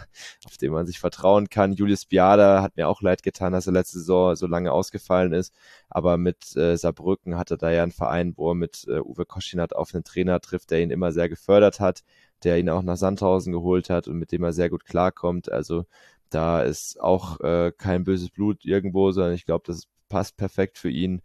Und ansonsten sind da jetzt nicht viele Abgänge dabei, wo ich sagen würde, die, die braucht man unbedingt. Äh, Kutucu, Seufert waren jetzt keine Laien, die super eingeschlagen sind. Alu Kuol, kann man sagen, war eine sehr unglückliche Leihe, ein Spiel gemacht, direkt da die rote Karte kassiert gegen Schalke und das war's dann auch für ihn bei Sandhausen. Und Erich Berko, ja, hat man dann den Vertrag aufgelöst, war jetzt, hat jetzt auch nicht komplett die Sterne vom Himmel gespielt, war jetzt auch keine schlechte Verpflichtung, finde ich, aber ähm, ich verstehe es auch, dass man ihn dann wieder abgibt und so würde ich dann sagen, außer Pascal Testrot, der eben bester Torschütze war letzte Saison wo ich ja aus rein sportlicher Perspektive auch nicht ganz nachvollziehen kann, wie er jetzt in die dritte Liga wechseln kann. Ich denke, da wird auch wird, äh, vor allem das Geld mit eine Rolle gespielt haben. Das tut mir schon ein bisschen weh, aber ansonsten ist da jetzt niemand, den ich da hervorheben würde. Genau, also geht zum, zum FC Ingolstadt äh, in die dritte Liga, das der Vollständigkeit halber. Dann ähm, schließen wir doch das Segment Kader so ein bisschen ab, vielleicht mit einer kombinierten Frage. Ähm, wer, wer sind denn die, die Leistungsträger in der, in der kommenden Saison aus deiner Sicht und wer wird Spieler der Saison? Ich denke, da wird die Achse, die jetzt sich in der Rückrunde rausgebildet hat, auch in der nächsten Saison eine Riesenrolle spielen. Das, da würde ich vor, zuallererst mal Tom Tribol nennen, den ich vielleicht auch so als kleinen äh, Spieler der Saison für nächste Saison sehen würde. Ähm, dann Dario Djumic natürlich, der die Abwehr einfach unglaublich stabilisiert hat und auch Alexander Girov, der vorher ein bisschen geschwächelt hat, was man von ihm vorher gar nicht so krass kannte, den auch wieder mit so hochgezogen hat. Ähm, Chima Okorochi finde ich immer noch einen extrem äh, auffälligen Spieler in der vergangenen Saison, wo ich gespannt bin, ob man den halten kann, weil er jetzt eigentlich in echt guten Fußballeralter ist und den, ich glaube, der könnte auch ein, zwei ähm, Kategorien höher spielen. Ich hoffe, dass da kein Club drauf aufmerksam wird. Ähm, natürlich klassisch dann mit Dreves als Torwart, der auch einige Punkte gerettet hat. Ich glaube, der wird auch wieder oft im Zentrum, im Zentrum stehen, auch einfach, weil Sandhausen immer noch sehr ein Außenseiterfußball spielt, wo es, wo man einfach so einen starken Torhüter braucht. Und auch Yannick Bachmann hat einfach eine große Rolle in der vergangenen Saison gespielt und wird das wahrscheinlich auch in der nächsten wieder tun. Und dann bin ich natürlich auch auf die Neuzugänge gespannt, also was Kinzombie äh, so machen wird. Ähm, als vielleicht so den Statement-Transfer. Aber ich glaube schon, dass man da jetzt erstmal auf dieser Achse, die in der Rückrunde den Erfolg gebracht hat, weiter bauen wird. Und ich denke, das wird auch zu Saisonbeginn eine große Stärke von Sandhausen sein. Und dann hätte ich noch eine Hörerfrage dazu. Ähm, in welcher Grundformation wird diese Achse ergänzt, um dann vielleicht äh, Neuzugänge denn auflaufen kommende Saison? Was erwartest du oder wünschst du dir da? Ja, wenn ich mir jetzt so den Kader ansehe, dann denke ich, dass man wieder mit, dass man vor allem mit einem Stürmer vor drin spielen wird. Also einer fehlt natürlich noch, den man vielleicht mal holen sollte, aber ich glaube nicht, dass man da mit Doppelsturm starten wird. Ich glaube, da wird es wieder bei so einem 4-2-3-1 bleiben, wie man es schon in der Rückrunde gesehen hat. Was dann, ja, vielleicht auch eher ein 4-1-4-1 manchmal ist, aber eher ein 4-2-3-1 mit Bachmann auf der 10, der eigentlich ein ziemlich ungewöhnlicher und brachialer Zehner ist, aber eben sehr gut in dieses Spielsystem reinpasst und dann äh, mit, mit schnellen Außen, wo jetzt auch Philipp Ochs vielleicht sich dann mit rein äh, mogeln könnte. Und David Kinzombie hat ja auch äh, eine sehr gute Rückrunde gespielt, hat sich da in der Vorbereitung auch aufgedrängt in der Rückrunde und könnte dann da an der Seite von seinem Bruder vielleicht auch eine Rolle für die Startelf spielen da ist dann schon auch einiges an Personal zur Verfügung. Ich meine, wenn man sich überlegt, dass dann auch so ein S-Wein sehr lange auf der Bank saß in der Rückrunde, weil einfach die anderen Außen nochmal besser in Form waren, das ist ja eigentlich fast schon ein Luxusproblem für so einen Club wie Sandhausen und äh, da hat man auch dann, zumindest Stand jetzt, wenn nicht noch äh, viele namhafte Abgänge dabei sein sollte, weil ich jetzt mal nicht hoffe und auch nicht glaube, wieder einen ganz gut besetzten Kader. Zum, außer im Sturm, wie gesagt. Aber ich glaube, da kommt noch was. Wir werden das beobachten. Ein bisschen ist es ja noch hin, bis ähm, dann der erste Spieltag wirklich vor der Tür steht. Ähm, dann verlassen wir mal das Sportliche und gucken so ein bisschen aufs Drumherum. Du hast mir zwei Themen mitgebracht. Das eine hatte ich auf jeden Fall ähm, auch so am Rande über Twitter auch mitbekommen und das andere war auch schon Thema, als äh, Stefan hier an der gleichen Stelle in der letzten Saison zu Gast war. Fangen wir mit dem ersten an, ähm, was wie gesagt auch ein bisschen durch äh, Social Media ging. Ich nenne es mal äh, SV Soundhausen versus Wolfgang Brück. Ja, es ist eben so, dass äh, bei, bei der Rhein-Neckar-Zeitung, der, dem einen Regionalblatt in der Re Metropolregion Rhein-Neckar arbeitet, ein äh, geschätzter Kollege Wolfgang Brück, der lange Zeit für die TSG Hoffenheim zuständig war, dort auch wohl in Ungnade gefallen ist, weil er immer mal wieder auch ein bisschen kritischer nachgefragt hat, aber bei seiner Leserschaft eigentlich sehr beliebt war und bei Sandhausen eben dann quasi zu Sandhausen abgeschoben wurde, nachdem er in Hoffenheim nicht mehr so gerne gesehen war. Und da ist es jetzt wohl auch wieder so, dass er da mit dem Verein so einen kleinen Clinch hatte. Es gab bisher von beiden Seiten nie wirklich ein Statement, wo es wo über die Gründe gesprochen wurde, aber er wurde ihm wurde quasi verboten, auf dem PKs Nachfragen zu stellen. Er durfte anwesend sein, aber er durfte keine Fragen stellen. Und das Gleiche ist jetzt auch beim Trainingsauftakt von Sandhausen äh, passiert. Und beides Mal gab es eben ein Statement von der Rhein-Neckar-Zeitung, seinem Arbeitgeber, dass sie eben unter den Umständen nicht berichten wollen und können und sich dann eben sehr nur so auf so Fakten, auf so ein eben dieses Statement hier beschränken und auch sonst ihre Berichterstattung entsprechend eingrenzen, weil sie eben nicht ihre Nachfragen stellen können. Und vom Club gab es bisher dazu kein Statement ich finde, es braucht schon sehr, sehr gute Gründe, um, um so harten Schritt zu gehen, weil das eigentlich schon ein ziemlicher Einschnitt ist in die, ja, auch in die Pressefreiheit. Und ich, ich würde halt gerne die Hintergründe ein bisschen mehr wissen. Viele sagen, dass es eben auch daran liegt, dass eben Wolfgang Brück gerne mal kritisch nachhakt und das vor allem wohl auch dem Vereinspräsidenten nicht dringend schmecken möchte äh, mit Jürgen Machmeier aber es ist halt auch pure Spekulation, ohne dass da von irgendeiner Seite mal eine klarere Info kommt. Ich glaube, die Info sollte auch eher vom Verein kommen als von der RNZ, aber ähm, ja, ist auf jeden Fall ein schwieriges Thema, was für große Wellen geschlagen hat und eigentlich auch so ein negatives Thema, was man jetzt nicht unbedingt haben will, direkt zum Trainingsstart. Ähm, und äh, äh hat auf jeden Fall auf Twitter auch für viel Unmut gesorgt. Ich glaube sonst äh, eher selten, dass dann tausendmal so größer in die Aufmerks größ größere Aufmerksamkeit zukommt und äh, das ist dann unbedingt gleich so ein negatives Thema ist, ist natürlich nicht so schön, äh, auch als jemand, der sehr nah am Verein dran ist. Ähm, ja, äh, ist ein leidiges Thema, wo ich mir wünschen würde, dass sich die Verantwortlichen da mal ein bisschen äh, wieder gemeinsam an den Tisch setzen, um das mal aus der Welt zu schaffen. Ja, definitiv. Also wie gesagt, das ist, ähm, ist ja jetzt auch kein, kein neues Thema. Die, die Diskrepanzen zwischen den beiden äh, Parteien, sage ich mal, gehen ja jetzt schon ein bisschen länger. Und ähm, ich finde es halt auch sehr, sehr merkwürdig, dass man da so wirklich einem, einem Journalisten sozusagen eine Maulsperre verpasst. Ähm, wir werden das weiter beobachten. Das ist bestimmt noch nicht be beendet, das Thema, aber ich stimme dir da vollkommen zu. Eigentlich müsste der Verein äh, erstmal den ersten Schritt gehen und sagen, ey, aus diesen den Gründen verbieten wir Wolfgang Brück da irgendwie Fragen zu stellen. Also ich meine, man kann ja auch Fragen also immer immer noch irgendwie ausweichend beantworten oder oder ablehnen oder sagen kein Kommentar oder so, aber zu, wirklich zu sagen, du darfst gar nichts fragen, finde ich halt ein bisschen schwierig. Ich habe auf jeden Fall letztes Jahr in der Saisonvorschau auch schon mit Stefan über das Thema Stadion gesprochen. Ähm, was mir gar nicht so bewusst war, das hast du mir äh, in unser äh, gemeinsames Board hier äh, reingeschrieben, zur Vorbereitung auf diese Aufnahme heute, dass ihr seit neun Jahren mit einer Ausnahmegenehmigung spielt und äh, ja, die letzte Konsequenz ist, dass ihr entweder umbauen müsst oder umziehen. Ähm, der Stadtrat hat jetzt äh, gesagt, Neubau kommt für ihn nicht in Frage, aber der äh, SVS guckt dann noch, wie es mit der Finanzierung ist.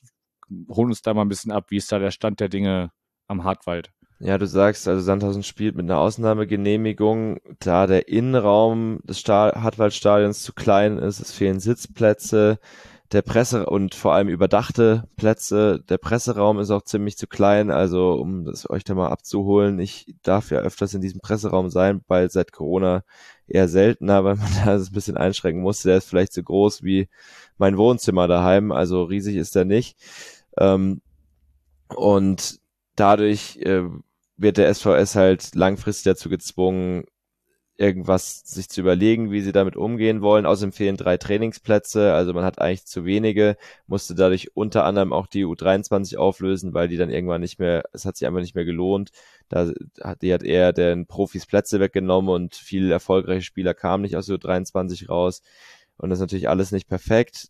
Der SVS hatte als präferierte Variante, dass man ein neues Stadion baut an der Autobahn A5 und ähm, dort dann so ungefähr nach dem Vorbild vom Stadion von Erzgebirge Aue ein neues Stadion hinbaut. Es sollte, ich glaube, sollte 15 Millionen kosten, also auch nicht mega teuer.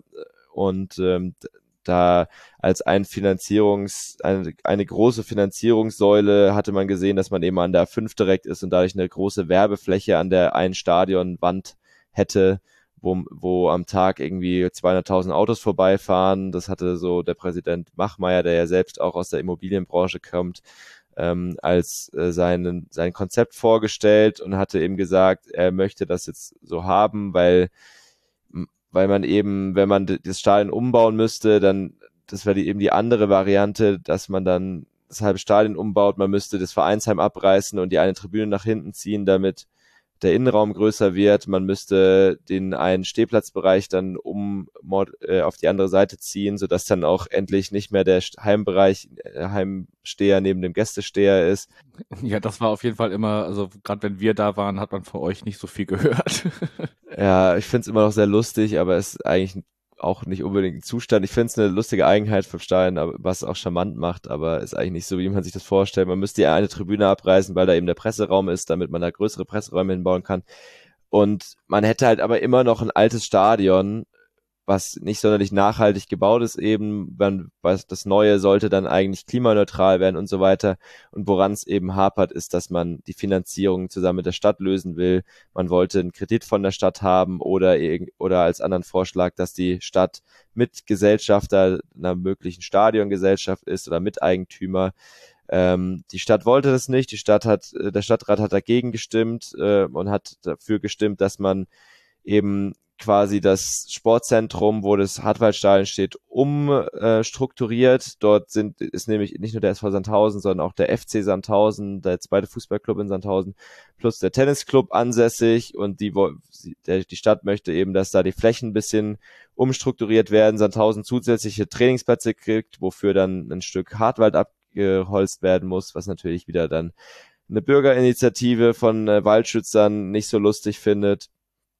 Ähm, und dann eben das Hartwaldstein umgebaut wird, ist alles ein sehr kompliziertes Thema, weil eben viele Interessengruppen dranhängen. Einerseits der Club, andererseits die Stadt, dann die Anwohner dort ähm, und natürlich die Waldschützer und alles in allem ist so eine richtige Lösung immer noch nicht in Sicht. Die Stadt hat sich jetzt eigentlich entschieden für diesen Umbau. Sandhausen möchte eigentlich, äh, der SVS möchte eigentlich auch keine Finanzierung alleine tragen. Also sie prüfen zwar noch, ob sie vielleicht einen Neubau trotzdem irgendwie finanziert kriegen, aber wird auf jeden Fall schwierig und ähm, ist auf jeden Fall ein leidiges Thema, aber es muss eigentlich mal gelöst werden, weil die DFL auch so ein kleines Ultimatum gesetzt hatte, dass da jetzt mal eine Entscheidung fallen soll, weil sonst diese Ausnahmegenehmigung auch nicht dauerhaft verlängert wird und dann hat man eben keine Zweitliga-Lizenz mehr, wenn man das nicht irgendwann geregelt oder man muss äh, nach Hoffenheim ausweichen, um da seine Pflichtspiele auszutragen oder so, keine Ahnung. Ja, genau, oder nach Waldhof oder. Das kann ja keiner wollen. Bleibt auf jeden Fall spannend und ähm, ja, wir werden beobachten, wie das äh, ja, rund ums Stadion da, da weiterläuft. In Anbetracht der Zeit würde ich ähm, dann einfach die äh, ZuschauerInnen-Interessen, die als äh, HörerInnen-Frage noch, noch äh, gestellt wurden, da einfach äh, ja, das damit inkludieren, dass, dass man sagt, okay, das Interesse ist wahrscheinlich, dass da endlich mal eine Lösung gefunden wird und wir skippen direkt mal in Richtung Ausblick. Es geht für euch los mit einem Heimspiel gegen Arminia Bielefeld, dann äh, fahrt ihr nach Darmstadt, dann geht es im DFB-Pokal zum äh, BSV SW Reden und dann empfangt ihr Fortuna Düsseldorf und das vielleicht kombiniert, kombiniert also die ersten vier Pflichtspiele kombiniert mit der Abschlussfrage, ja, genau, also wie startet der SVS in die Saison und welches Tier wird er in der kommenden Saison sein? Ja, der Start ist auf jeden Fall spannend, weil man jetzt eigentlich äh, recht hochklassige Gegner hatte zum Start. Erstmal mit Bielefeld dem Absteiger und Darmstadt, die äh, ja knapp an der Relegation vorbeigeschrammt sind. Deswegen Sandhausen ist ja bekannt dafür, dass sie gerne solche Favoriten ärgern können. Glaube, es werden ganz lustige und vor allem aber auch eklige Spiele, ähm, die vielleicht auch nicht so schön anzuschauen werden. Am Ende wird es wahrscheinlich wieder beides 1-1 ausgehen. Äh, und äh, Reden ist dahingehend interessant, dass Sandhausen ausnahmsweise mal ähm, in der ersten Pokalrunde als im, im Profitopf drin war. In Vorjahr hat man ja direkt gegen Leipzig gespielt. Im Jahr mhm. davor war man dafür gegen Steinbach und in dem Jahr davor war man gegen Gladbach. Also man wechselt jetzt immer schön zwischen Profi- und Amateurtopf hin und her. Ich wäre ganz froh, wenn das nächstes Jahr dann wieder der Profitopf ist, weil es bedeuten würde, dass man auf jeden Fall nicht äh, 15. oder schlechter ist. Ähm, ist auf jeden Fall denke ich mal, ein machbarer Gegner, ein dankbares Los, wobei es äh, zum Auswärtsfahren jetzt nicht so schön sein wird. Da 13 Uhr ist, glaube ich, das Sonntagsspiel und die Entfernung ist schon recht weit. Also da werden sich dann wieder nur so ein, so ein Dutzend Sandhäuser wahrscheinlich dahin verirren. Aber ist, glaube ich, eine ganz schöne Bezirkssportanlage. Ich weiß auch nicht, ich glaube, die spielen nicht in Reden, sondern die müssen irgendwo ausweichen, aber wird ganz lustig. Ja, wird, wird ihnen wahrscheinlich ähnlich gehen wie jetzt äh, dem SV Strahlen, gegen die wir ran müssen in der ersten Runde. Die müssen auch nach Duisburg ausweichen. Das ist jetzt auch, äh, wenn man mich nach meiner, nach meiner Top 10 äh, der Auswärtsstadien fragen würde, wäre jetzt Duisburg nicht unbedingt dabei, sage ich mal. Ja, hat auch so einen schönen Namen dort. Naja. Ähm, und um zu deiner Tierfrage zu kommen, da habe ich mir natürlich einige Gedanken gemacht, ähm, bin dann letztlich beim Zebra gelandet. Einmal natürlich naheliegend, es ist schwarz-weiß wie der SVS und wahrscheinlich auch wie seine Saison mit Höhen und Tiefen. Ähm, es tarnt sich ganz gut mit seinen schwarz-weißen Streifen im, in der afrikanischen Savanne und äh, Sandhausen tarnt sich hoffentlich dann im grauen Tabellenmittelfeld und äh, lässt sich nicht darunter in Abstiegskampf ziehen, auch wenn ich da gar nicht zu große Töne spucken will, weil, vor allem weil dann, weil da auch die Konkurrenz, die da hochgekommen ist, jetzt auch nicht unbedingt schwach ist mit äh, Lautern und äh, mit Kaiserslautern und auch mit Magdeburg. Und ähm, natürlich leben die Zebras auch in Gruppen und verteidigen sich jetzt in, in der Herde gegen ihre Fressfeinde und Sandhausen ist ja auch so ein Team, was sich dann äh, sehr sehr, sehr auf diese, diesen Team Spirit beruft und nicht unbedingt so ein Beutetier ist, sondern sich äh, vor allem aus Verteidigen beruht. Deswegen fand ich das ein ganz passendes Tier. und ich hoffe, man merkt, wie viel Gedanken da reingeflossen sind. Definitiv finde ich ein, ein, sehr schönes Bild, was du da gezeichnet hast. Und äh, wenn wir sagen, das Zebra hat bisher äh, zehn Streifen, äh, weil es äh, zehn Jahre in der zweiten Liga ist, kann es sich dann am Ende der nächsten Saison einen elften dazu malen. Gut, Dues, ich danke dir für deine Zeit auf jeden Fall. Hast du noch berühmte letzte Worte? Sonst ich wäre mit meinen Themen soweit durch. Ja, ich, ich glaube, ich benutze wieder für schamlose Eigenwerbung. Ich kann natürlich sagen, dass unser Hartwald Hörfunk wieder mal bei allen 34 Spielen des SV Sandhausen äh, dabei sein wird, meistens auch vor Ort, bei den Heimspielen sowieso, bei den Auswärtsspielen, wenn es passt. Ich hoffe auch, dass ich es dieses Jahr ins Millantor schaffe. Das steht schon ewig auf meiner Bucketlist und diesmal liegt das Spiel ganz gut. Also äh, fingers crossed. Und da ist auch nicht nur was für Fans des SV Sandhausen dabei. Wir bemühen uns immer um Neutralität in unserer Rolle als Fanreporter und äh, freuen uns dann schon auf die nächste Saison und äh, ich freue mich dann auch bald vielleicht mal wieder hier zu sein. Danke für die Einladung. Sehr gerne und wenn du dann wirklich nach Hamburg kommst, dann kriegen wir es auf jeden Fall hin, uns da an der Feldstraße mal auf ein Getränk vorm Spiel zu treffen oder danach. Danke dir. Gerne.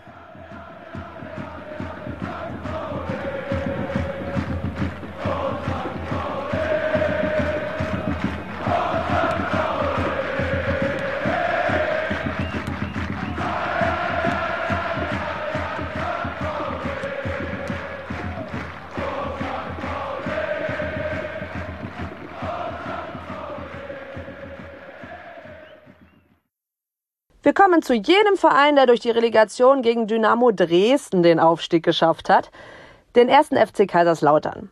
Florian ist in der Schönenpfalz geboren, begleitet den ersten FCK seit 2017 journalistisch und schreibt sowohl für das Online-Magazin Der Betze brennt als auch für die Deutsche Presseagentur. Nach vier quälenden und anstrengenden Jahren ist er froh, mal wieder ein Zweitligastadion von innen zu sehen. Doch das Ziel ist der Klassenerhalt. Florian ist außerdem Mitglied der Crew des FCK-Podcasts Betze Gebabbel. Auf Twitter findet ihr ihn unter Ed von allem Ebbes. Ja, viel ist passiert beim ersten FC Kaiserslautern in den letzten Jahren und dafür, darüber darf ich mit Florian Reis sprechen. Moin Flo. Moin, moin. Ja, schön, dass du da bist. Ähm, wir machen mal eine kleine Zeitreise. Ähm, könnten natürlich auch noch viel weiter zurückgehen. Aber wir gucken mal auf die letzten vier Jahre. Zuletzt ist man sich im März 2018 begegnet. Seitdem ist einiges bei euch passiert.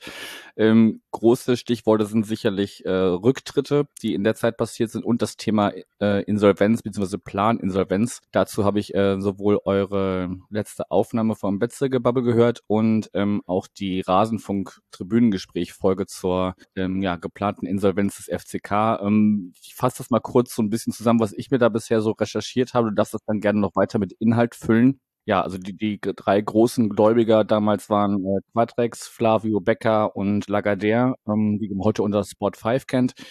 Neben den, den Gläubigern, die es gab, kam dann auch noch die äh, Stadt Kaiserslautern selbst dazu, weil man im Jahr 2003 im Zuge der Renovierungen fürs, für die WM 2006, ähm, ja, dass die die Renovierung oder die, die Umbauarbeiten am äh, ähm, Betzenberg nicht selber stemmen konnte. Dann hat man das äh, Stadion für 66 Millionen verkauft einen Pachtvertrag abgeschlossen in Höhe von 3,2 Millionen Euro jährlich. Ja, und so rückbetrachtet habe ich mir ein Zitat ähm, aus dem Tribünengespräch ähm, wo Sebastian Zobel und Moritz Krillinger damals, Kreilinger damals zu Gast waren bei Max Jakob Ost. Man hat da so ein bisschen, ähm, ja, auch in der Nachbetrachtung auf dem Höhepunkt die Bodenhaftung verloren, wurde damals gesagt. Und ähm, ja, auch bei euch im Podcast ähm, ähm, wurde gesagt, ja, es ist nicht selbstverständlich, dass es diesen Verein heute überhaupt noch gibt. Holen uns mal ein bisschen ab, was ist da vor allem in den letzten vier Jahren so passiert bei euch? Die Frage ist jetzt, wie viel Zeit hast du und wie viel Zeit haben die Hörer? Aber ich versuche mich mal kurz zu fassen oder ich versuche es mal kompakt zusammenzufassen, auch wenn das schwer ist. Also, also äh, nach dem Abstieg 2018 äh, gab es dann zeitnah eine außerordentliche Mitgliederversammlung, wo dann die Ausgliederung ähm, beschlossen wurde. Und dann kennt man ja diese äh, Standardsätze. Also mir ist noch im, mir ist noch im ähm, im Kopf und auch äh, wird immer wieder so gesagt, bei uns auch im, äh, im Umfeld, in fünf Jahren äh, auf Augenhöhe mit Werder Bremen, hätte ja vielleicht sogar fast geklappt jetzt. Aber ähm, ja, also die vier Jahre dritte Liga waren schon, können wir, können wir schon vielleicht unter dem Wort phasenweise Horror abbuchen. Abgesehen von der Investorengeschichte, die drei, äh, die du eben genannt hast, gab es halt jede Menge Rücktritte in den Gremien. Ähm, durch den sportlichen Misserfolg, weil man halt 2018, 19 nach dem Abstieg in die Saison gegangen ist und hat äh, so das Credo ausgegeben, was ja vielleicht auch ein bisschen normal ist. Wir wollen sofort wieder aufsteigen. Das war dann relativ schnell äh, passé in der Saison und äh, dann musste auch Michael Fronzig als Trainer relativ schnell gehen. Ähm, die Saison war aber fakt, faktisch schon gelaufen. Ich glaube, Sascha Hildmann hat dann noch den neunten Platz geschafft und war dann auch äh, in der nächsten Saison relativ schnell weg. Und so kann man das eigentlich äh, komplett ähm, durchziehen, was die Trainer betrifft. Und so ungefähr war auch die Fluktuation in den Gremien. Also da gab es ständige Rücktritte. Dann wurde mit Flavio Becker 2019 im, oh, ich weiß gar nicht, wann das war, im April, ich weiß jetzt aber nicht ganz genau, wurde dann verhandelt. Äh, er hat dann investiert, äh, war dann aber irgendwie relativ schnell wieder weg. Ähm, dann kam die Corona-Zeit schnell, schnell in der Saison 1920. Ähm, dann hat man diese Planinsolvenz gemacht. Da gab es ja diesen Punktabzug nicht. Wobei ich mir immer ein bisschen schwer tue, wenn Konkurrenten da sagen, ausgenutzt in Anführungszeichen. Ja, ausgenutzt kann man schon sagen.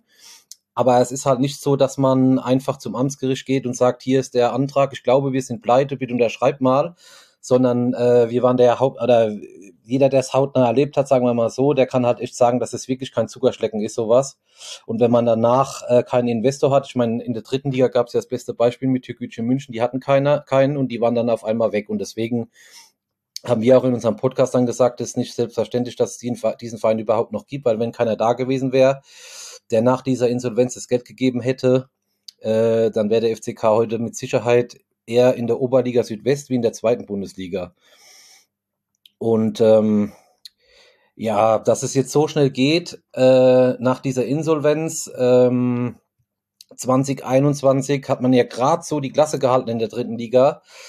Also du hörst schon raus, Janik, es war keine schöne Zeit in der dritten Liga. Man hat mehr gegen den Abstieg wie gegen den Auf wie für den Aufstieg gespielt. Aber dass man dann so schnell ähm, den Aufstieg schafft, gleich in der Folgesaison, ich glaube, da haben echt die wenigsten damit gerechnet, ne?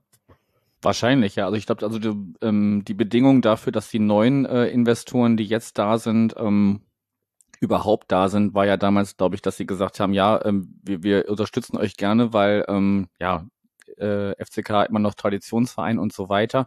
Ähm, aber natürlich äh, ähm, wirtschaftliche Interessen sind da auch mit drin. Von daher haben sie gesagt, ja, aber nur wenn ihr diesen ja, Schuldenschnitt genau. hinbekommt. Genau. Und genau. Ähm, dann haben halt vor, vor allem diese drei äh, eben genannten und natürlich auch noch dann die Stadt und ähm, ja, wahrscheinlich diverse Kleingläubiger gesagt, okay, äh, man, man kann sich einigen und dann äh, ja im Oktober 2020, kurz vor dem 100-jährigen Geburtstag von Fritz Walter, hat man es dann hinbekommen. Mhm. Ja, diese, kurz dann noch, äh, um das noch vielleicht ein bisschen komplett zu machen, äh, das ist jetzt eine mhm. regionale mhm. Investorengruppe, die da dann äh, 33 Prozent der Anteile gekauft hat an der KGAA für 11 Millionen Euro. Und jetzt hat man halt so ähm, Ende der letzten Saison in dieser Aufstiegseuphorie, was natürlich auch noch ein bisschen komisch wirkt, noch Stand heute, hat man auch noch ähm, Anteile verkauft von unter 10 Prozent für ungefähr 3 Millionen Euro an, an PMG, heißt die Gruppierung, ähm, ein chinesisch-amerikanisches Unternehmen, aber ich muss ganz ehrlich sagen, ich kann dazu eigentlich nicht viel sagen, weil die Leute sich weder vorgestellt haben noch irgendwas anderes. Also man, man weiß halt die Namen, wer da beteiligt ist, aber wer das genau ist, kann man halt nicht sagen.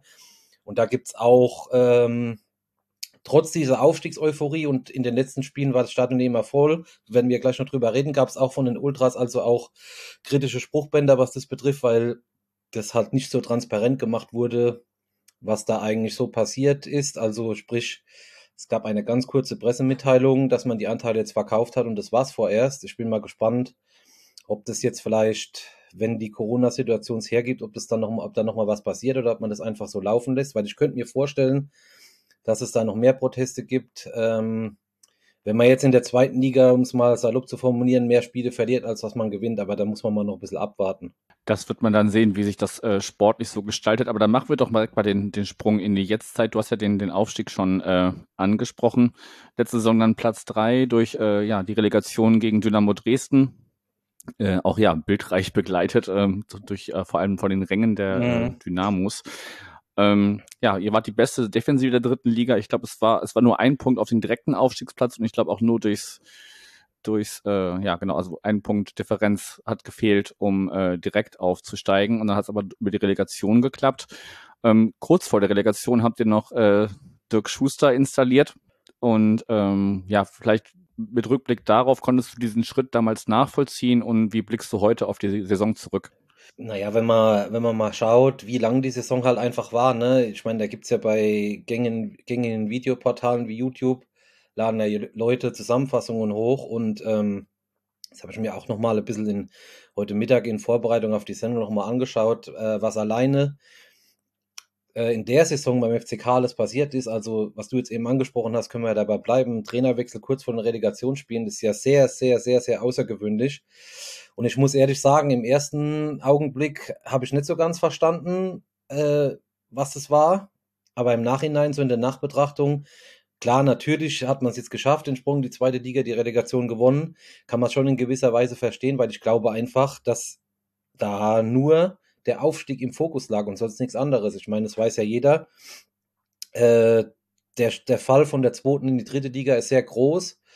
Und wenn man die Chance hat, aus der dritten Liga rauszukommen, gerade von dem Hintergrund, dass der FCK da jetzt vier Jahre gespielt hat und ja genau weiß, wie schwer das ist, auch wenn man immer der große Name ist und immer, ohne dass man es vielleicht sagt, aber als Favorit in die Saison geht, dann darf man sich, glaube ich, diese Chance, diese große Chance gegen Dynamo Dresden, die 17 Spiele in Folge nicht gewonnen hatten, nicht entgehen. Und dann kann man vielleicht diesen Trainerwechsel so kurz vor Ende der Saison doch noch nachvollziehen.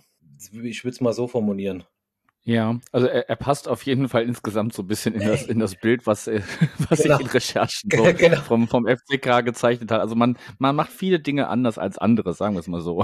Ja, genau. Also es, sagen wir, ich will es mal so formulieren, es überrascht halt nicht wirklich mehr irgendwas, ja. Also wer, wie, genau. wie gesagt, du hast eben angesprochen, äh, man kann sich ja den Rasenfunk anhören mit den, äh, mit Sebastian Zobel, mit Moritz Kreidinger, die haben ja da relativ äh, gut ausgeführt, was da alles passiert ist und auch relativ lang. Also das wäre wirklich die Empfehlung, weil ich glaube, unsere Zeit reicht halt einfach gar nicht. Und wenn man im Bild bleibt und sagt, man schreibt so ein Buch, ich habe äh, die Woche gesagt, alle Leute sprechen über so sprechen immer über zehn Jahre seit dem letzten Bundesliga-Abstieg, aber man kann, glaube ich, bei vier Jahren bleiben. Da könnte man getrost wirklich 200 Seiten füllen, glaube ich, wenn man alles reinschreibt, was da in den vier Jahren passiert ist. Ähm, ja, und dann passt halt so, eine, so ein Trainerwechsel kurz vor der Relegation wirklich einfach rein und man ist gar nicht mehr so im Nachhinein nicht mehr so wirklich überrascht, aber als es dann passiert ist schon, also dann muss man halt schon sagen, hm, wo ist, was, was ist das jetzt für ein Sinn? Aber man muss ja dazu sagen, die haben halt drei Spiele am Ende der Saison verloren und du hast ja eben gesagt, ein Punkt hinterm zweiten Platz, den direkten Aufstieg dann halt noch verspielt und dann, glaube ich, setzt man im Verein halt alles auf eine Karte, weil man halt weiß, in der zweiten Liga kann man mehr Geld verdienen, ohne dass man mal in, vor das, ohne dass man mal überhaupt den Ball gespielt hat, wie in der dritten Liga. Das ist, glaube ich, einfach so. Definitiv. Dann gucken wir doch mal, wie man jetzt äh, auch personell neben Dirk Schuster ähm, in die neue Saison starten will. Ähm, ich habe mir, also zwei Namen stechen natürlich raus bei den äh, bis, bisher ähm, bekannten Zugängen. Das sind auf jeden Fall äh, Erik Durm von Eintracht Frankfurt und äh, vor allem auch Andreas Lute von Union Berlin als Torwart, ähm, der euren ähm, bisherigen Torhüter Matteo Raab ersetzt, der jetzt äh, ja hier ähm, nebenan ähm, beim äh, anderen Hamburger Verein spielt. Das wären die beiden Namen, die ich auf jeden Fall erwähnt haben wollte. Du kannst aber gerne mal so ein bisschen die bisherigen Zugänge, Stand heute, 4.7., äh, so ein bisschen einordnen, wie du das, das bisher einordnest. Ja, ich glaube, das, was du gesagt hast, spiegelt auch meine Wahrnehmung ganz gut wider. Also Erik Durm und Andreas Dute stehen natürlich ganz oben in der, ähm, in der Verpflichtungsskala, sagen wir mal so, von 1 bis 10 natürlich auf einer 9 und einer 10 oder einer 10. Mhm. Aber wenn man reinguckt, sieht man halt auch, dass es relativ momentan Stand heute relativ schnell hinten runterfällt, so würde ich mal so sagen. Man hat natürlich mit Ben Solinski einen erfahrenen Spieler, der schon Bundesliga, zweite Liga, dritte Liga gespielt hat, aber halt von Erzgebirge Aue kommt, die halt letztes Jahr meines Erachtens sagen klanglos abgestiegen sind. Dann äh, mit Lars Bünding, ein Innenverteidiger aus der dritten Liga vom SV Meppen. Was ich so gesehen habe, ist, war jetzt ganz okay in der Vorbereitung bisher. Aber da kann man wahrscheinlich nicht erwarten, dass er jetzt der Abwehrchef wird, um es mal so zu sagen, mit Julian Kral, äh, ein Torhüter, der längerfristig aufgebaut werden soll, was ich von ihm gesehen habe, gelesen habe, ist es, glaube ich, eine gute Verpflichtung hinter Andreas Luth. Der kann wahrscheinlich sehr viel lernen von ihm und hat ja bei Viktoria Berlin letztes Jahr in der dritten Liga nicht schlecht gehalten, obwohl die abgestiegen sind. Ja, und dann äh, hat man noch mit Lex Tiger Lominger die Woche noch von Fortuna Düsseldorf einen Nachwuchsspieler geholt, würde ich sagen. Geiler Name auf jeden Fall. ja, auf jeden Fall. Ja, stimmt. Ähm, Glaube ich, dass er so auch in die Kategorie Perspektivspieler fällt, weil ich vermute, dass da auch noch ein Stürmer kommen wird. Und äh, ja, selber bei Andrelos äh, Stavridis, der ist jetzt leider, hat sich leider im Trainingslager schwer verletzt mit dem Klöschelbruch. Und ähm, ja, das ist es ja im Großen und Ganzen bisher. Ich vermute, dass Thomas Heng, das sagt es ja auch selbst, also Geschäftsführer, dass er noch, äh, dass dann noch drei, vier Spieler kommen müssen. Aber es ist halt noch relativ früh, jetzt Anfang Juli, wenn die Transferperiode bis 1.9. geht. Ich glaube, da wird noch einiges passieren in dem Kader. Auch wenn, sprechen wir ja gleich noch äh, auch über die Abgänge, auch in, was die Abgangsseite betrifft, weil einige Spieler wahrscheinlich merken werden, dass es für die zweite Liga halt doch nicht reicht. Oder halt äh, sehen werden, dass er halt nicht so viel Einsatzzeit bekommt beim Dick Schuster, sagen wir es mal so. Lass uns doch gleich äh, darauf überleiten. Gibt es denn jemanden von den äh, Spielern, die euch bisher ähm, ja, wissentlich verlassen werden? Gibt es da jemanden, wo du sagst, das ist aber schade, den hättest du gerne mit in die zweite Liga genommen? Oder gibt es vielleicht auch Leute, wo du sagst, ja, war für den, äh, war für dritte Liga ganz gut, aber zweite Liga ist dann doch vielleicht ein Regal zu weit oben? Naja, ich hätte Matteo Rapp schon gern mal als Zweitliga-Torhüter gesehen, sage ich ganz ehrlich. Ich bin mhm. mal gespannt, was er beim, ich weiß nicht, darf man den Vereinsnamen in dem Podcast sagen, bei dem anderen oh, ja. Verein in Hamburg. beim Hamburger SV, okay, sag ich mal, was er da macht, ob er da gegen Fernandes überhaupt eine Chance hat oder ob es halt wirklich so ist, dass er als Nummer zwei eingeplant ist. Also ich hätte ihn hätte schon mal ges gern gesehen äh, für seine Entwicklung, aber man muss halt auch sagen, wenn man als Ersatz dafür Andreas Lute bekommt, ist es wirklich nicht mehr ganz so schlimm. Und ja, was leid tut mir es ein bisschen für Alexander Winkler, weil bei ihm ist halt die, geht die Geschichte halt so, man wollte ihn letzte Saison, vor der letzten Saison abgeben, der musste dann Einzeltraining machen, dann hat er sich wieder in die Mannschaft gespielt und äh, jetzt bekam er halt keinen neuen Vertrag, da tut mir so ein bisschen leid, weil er halt zu diesem Kern der Aufstiegsmannschaft gehört, ne? Und äh, ich glaube, er hätte schon verdient gehabt, ähm, durch das, dass er sich so hochgearbeitet hat im Ranking, will ich es mal so sagen, zweite Liga zu spielen und ich bin jetzt mal gespannt, wo er landen wird. Okay, also das eher so auf, auf menschlicher Ebene. Ja. Schade. Also sportlich kannst du es nachvollziehen. Sportlich kann ich es nachvollziehen, ja, weil hm, wird man dann sehen, wie die Saison beginnt. Ich glaube, FCK wird halt schon noch hinten was tun müssen, glaube ich, für die Schnelligkeit, weil Innenverteidigung wird vielleicht nicht reichen, mal sehen. Klar, wenn man jetzt da drauf guckt, Felix Götze ist natürlich auch ein Anführungszeichen großer Name ich glaube, wenn er einfach fit geblieben wäre, was hat ja, hatte ja letzte Saison zwei schwere Kopfverletzungen und immer wieder die ein oder andere, das ein oder andere Bewegen, mhm. glaube ich schon, dass er äh, in der Drittligamannschaft auf jeden Fall ein Pfeiler hätte sein können, aber wie gesagt, durch seine Verletzungshistorie war das halt schwer. Wenn er jetzt in Augsburg bleiben sollte und es da schafft, bin ich mal gespannt, weil ich glaube, dass es ein Spieler wäre, den man in der zweiten Liga gebrauchen könnte weil halt nicht so körperlich, äh, körperbetont gespielt wird, sondern mehr Fußball gespielt wird. Ich glaube, da könnte er schon seine Stärken zeigen. Äh, mal schauen. Ich glaube Stand heute, dass er nicht zum FCK zurückkommt. Wie gesagt, ich glaube es nur. Aber es könnte ja sein, dass er, zu, dass er irgendwann, wenn er in Augsburg es nicht schaffen sollte, zum anderen Zweitligisten geht. Dann bin ich mal gespannt, wie er da performen wird. Wir werden das weiter verfolgen und mal schauen, wo es ihn so hin verschlägt. Dann ähm, ja, kombiniere ich mal noch zwei Fragen ähm, zum Kader. Zum einen, ähm, ja, was glaubst du, in welcher taktischen Grundformation wird Dirk Schuster äh, die Mannschaft auflaufen lassen in der kommenden Saison oder was erwartest oder wünschst du dir? Und ähm, ja, gibt es jetzt schon jemanden im Team, wo du sagen würdest, der wird Spieler der kommenden Saison? Also zum System würde ich ganz klar sagen, so wie es momentan aussieht, wird er im 4-2-3-1 spielen. Der hat ja auch, als er gekommen ist, das System nochmal umgestellt von einer Dreierkette auf die Viererkette mit den zwei Sechsern. Oh, wer Spieler der Saison wird, das ist im Moment echt schwer zu sagen. Ich könnte mir vorstellen, ohne jetzt genau zu wissen, warum eigentlich, aber ich, dass Daniel Hanslik irgendwie ganz gut performen könnte. Aber ich kann jetzt nicht sagen, warum. Es ist jetzt einfach nur so ein Gefühl. Ähm, ich lasse mal. Für den so Namen für uns mal kurz im, mit, mit Inhalt vielleicht, für diejenigen, die den Kader vom äh, ja. nicht so im Kopf haben. Ja, äh, äh, Daniel Hanslik ist eigentlich ein Stürmer, der jetzt in diesem, kommen wir nochmal zurück auf dieses 4-2-3-1-System, der momentan in der Vorbereitung immer in dieser, in der Dreierkette vorne gespielt hat. Ähm, mir hat er jetzt im Sturm besser gefallen, weil er halt so dieses, äh, er hat halt schon dieses Killergehen vorm Tor und ich glaube, wenn der Boyd ist natürlich vorne gesetzt, aber ich glaube, wenn er dieses Killergehen entdeckt, dann könnte er ziemlich wertvoll werden in der zweiten Liga. Aber ich kann es nicht so genau sagen, warum. Ist mir jetzt nur so eingefallen. Das werden wir dann schon ähm, relativ zeitnah am äh, dritten Spieltag erfahren, wenn wir bei euch zu Gast sind. Und ähm, ja, vielleicht ist das eine ganz gute Überleitung zum so ein bisschen zum Ausblick. Bevor wir aber gucken, wo, wo es noch in den ersten äh, Pflichtspielen für euch hingeht, vielleicht aber so ein bisschen die Frage auf das Drumherum. Ich habe bei euch auf jeden Fall ähm, gehört, dass ihr euch, das, euch auf das Auswärtsspiel in Hamburg freut. Aber bevor wir dahin kommen, schauen wir mal direkt auf den Betzenberg und äh, die Frage, welche ZuschauerInnen-Interessen müssten da deiner Meinung nach noch durchgesetzt werden? Hm, ja, Zuschauerinteressen würde ich mal sagen, um es platt zu formulieren, Stadion putzen mal. Weil es sieht schon ziemlich, äh, ich weiß nicht, wie es jetzt ist, aber phasenweise sieht es halt für ein WM-Stadion ist es schon ziemlich heruntergekommen. Ich, äh, wir haben, du hast ja mit der Einleitung angefangen, angefangen. Ihr habt letzt, 2018 zuletzt auf dem Plätze gespielt.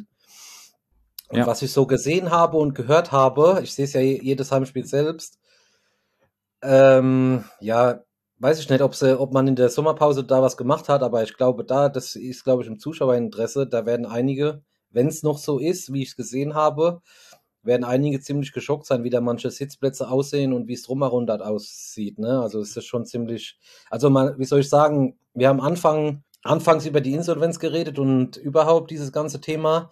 Ich glaube, am Fritz-Walter-Stadion kann man ganz gut sehen, wie wenig Geld beim FCK eigentlich da war die letzten Jahre. Ne?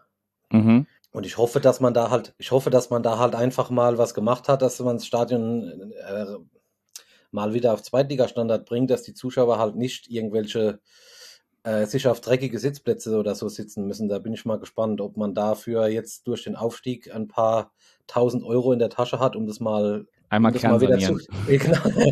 Ich wollte das Wort Kernsanier, Kernsanierung nicht in den Mund nehmen. Ich glaube, es ist zu viel gesagt, aber es gibt einige, klar, es gibt halt einige Plätze in dem Stadion, die wurden halt in Drittliga-Jahren, abgesehen von den Geisterspielen, halt auch nicht genutzt, weil nur 15.000 Zuschauer da waren. Ne? Und dann entsprechend sieht's halt aus. Ich glaube, wenn da jetzt halt 3.000 Gästefans von Hannover, St. Pauli kommen, wird's vielleicht wieder eine andere Sache. Da bin ich mal gespannt. Das ist mir jetzt spontan eingefallen. Das werden halt viele Leute sehen eventuell die vorm Stadion stehen und darauf achten, dass da halt ziemlich viel im Argen liegt, was so das, das Thema betrifft.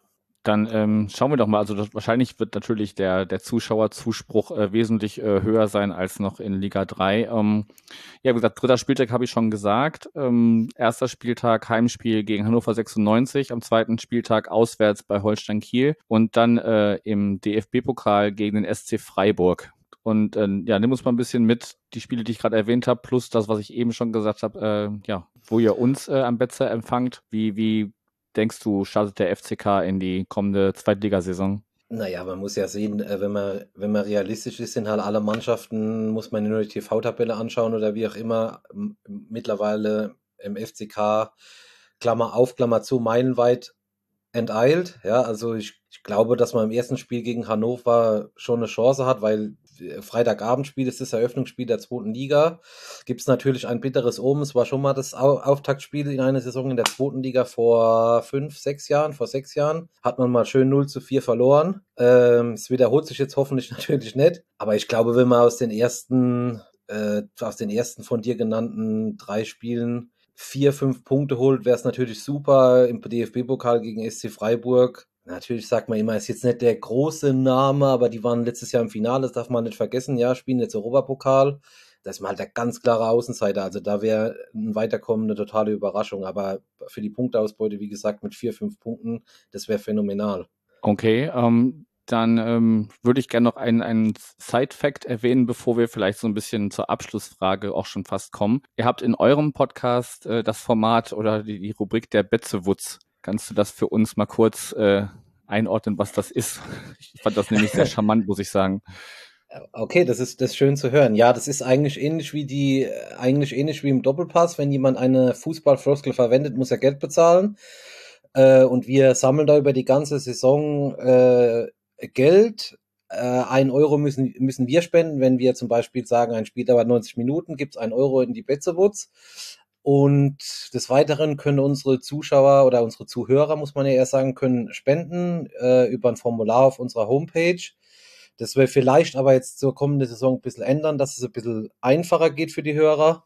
Und da kommt immer am Ende eine nette Summe zusammen. Die wird dann an eine karitative Einrichtung gespendet, äh, in und um Kaiserslautern oder hier in Rheinland-Pfalz, je nachdem was uns gerade so vor die Füße fällt und äh, oder wo es gerade nötig ist auch. Und ja, so ist es mit der Bitzebutz. Okay, und, und wisst ihr schon, an was es diese Saison geht? Also im Abschluss an dieser vergangenen Saison? Ja, wir sind so, ohne jetzt zu viel zu verraten, weil es noch nicht ganz sicher ist, aber wir sind so schon in dieser Ukraine-Hilfeschiene, dass wir es da irgendwo hinspenden wollen, den Betrag. Mhm. Und ähm, ja, aber wir sind noch nicht endgültig an dem Punkt angekommen, dass man es fest sagen kann, aber ich denke, es geht in die Richtung Stand heute. Okay, dann ähm, ja, vielleicht wissen, wisst ihr da ja schon, bis das hier wirklich erscheint, äh, schon ein bisschen mehr. Es mhm. wird noch ein bisschen hin, bis äh, das hier veröffentlicht wird. Okay, dann ähm, hätte ich noch die großartige Abschlussfrage an dich. Äh, welches Tier ist der FCK in der kommenden Saison? Ja, da habe ich sogar, habe ich mich sogar mal ein bisschen vorbereitet beziehungsweise eingelesen und da hat mir der Wolf, der Wolf eigentlich ganz gut gefallen. Äh, hier auf einer Seite im Internet steht, stehen die Charakterzüge Kühnheit, Intelligenz, Ausdauer. Ich glaube, das ist ganz wichtig, Ausdauer nächstes Jahr zu haben, weil habe ich ja vorhin schon erwähnt, man muss halt einfach sagen, FCK geht als Außenseiter in die Saison in Anführungszeichen am Anfang. Deswegen wären vier, fünf Punkte aus den ersten drei Spielen auch sehr gut.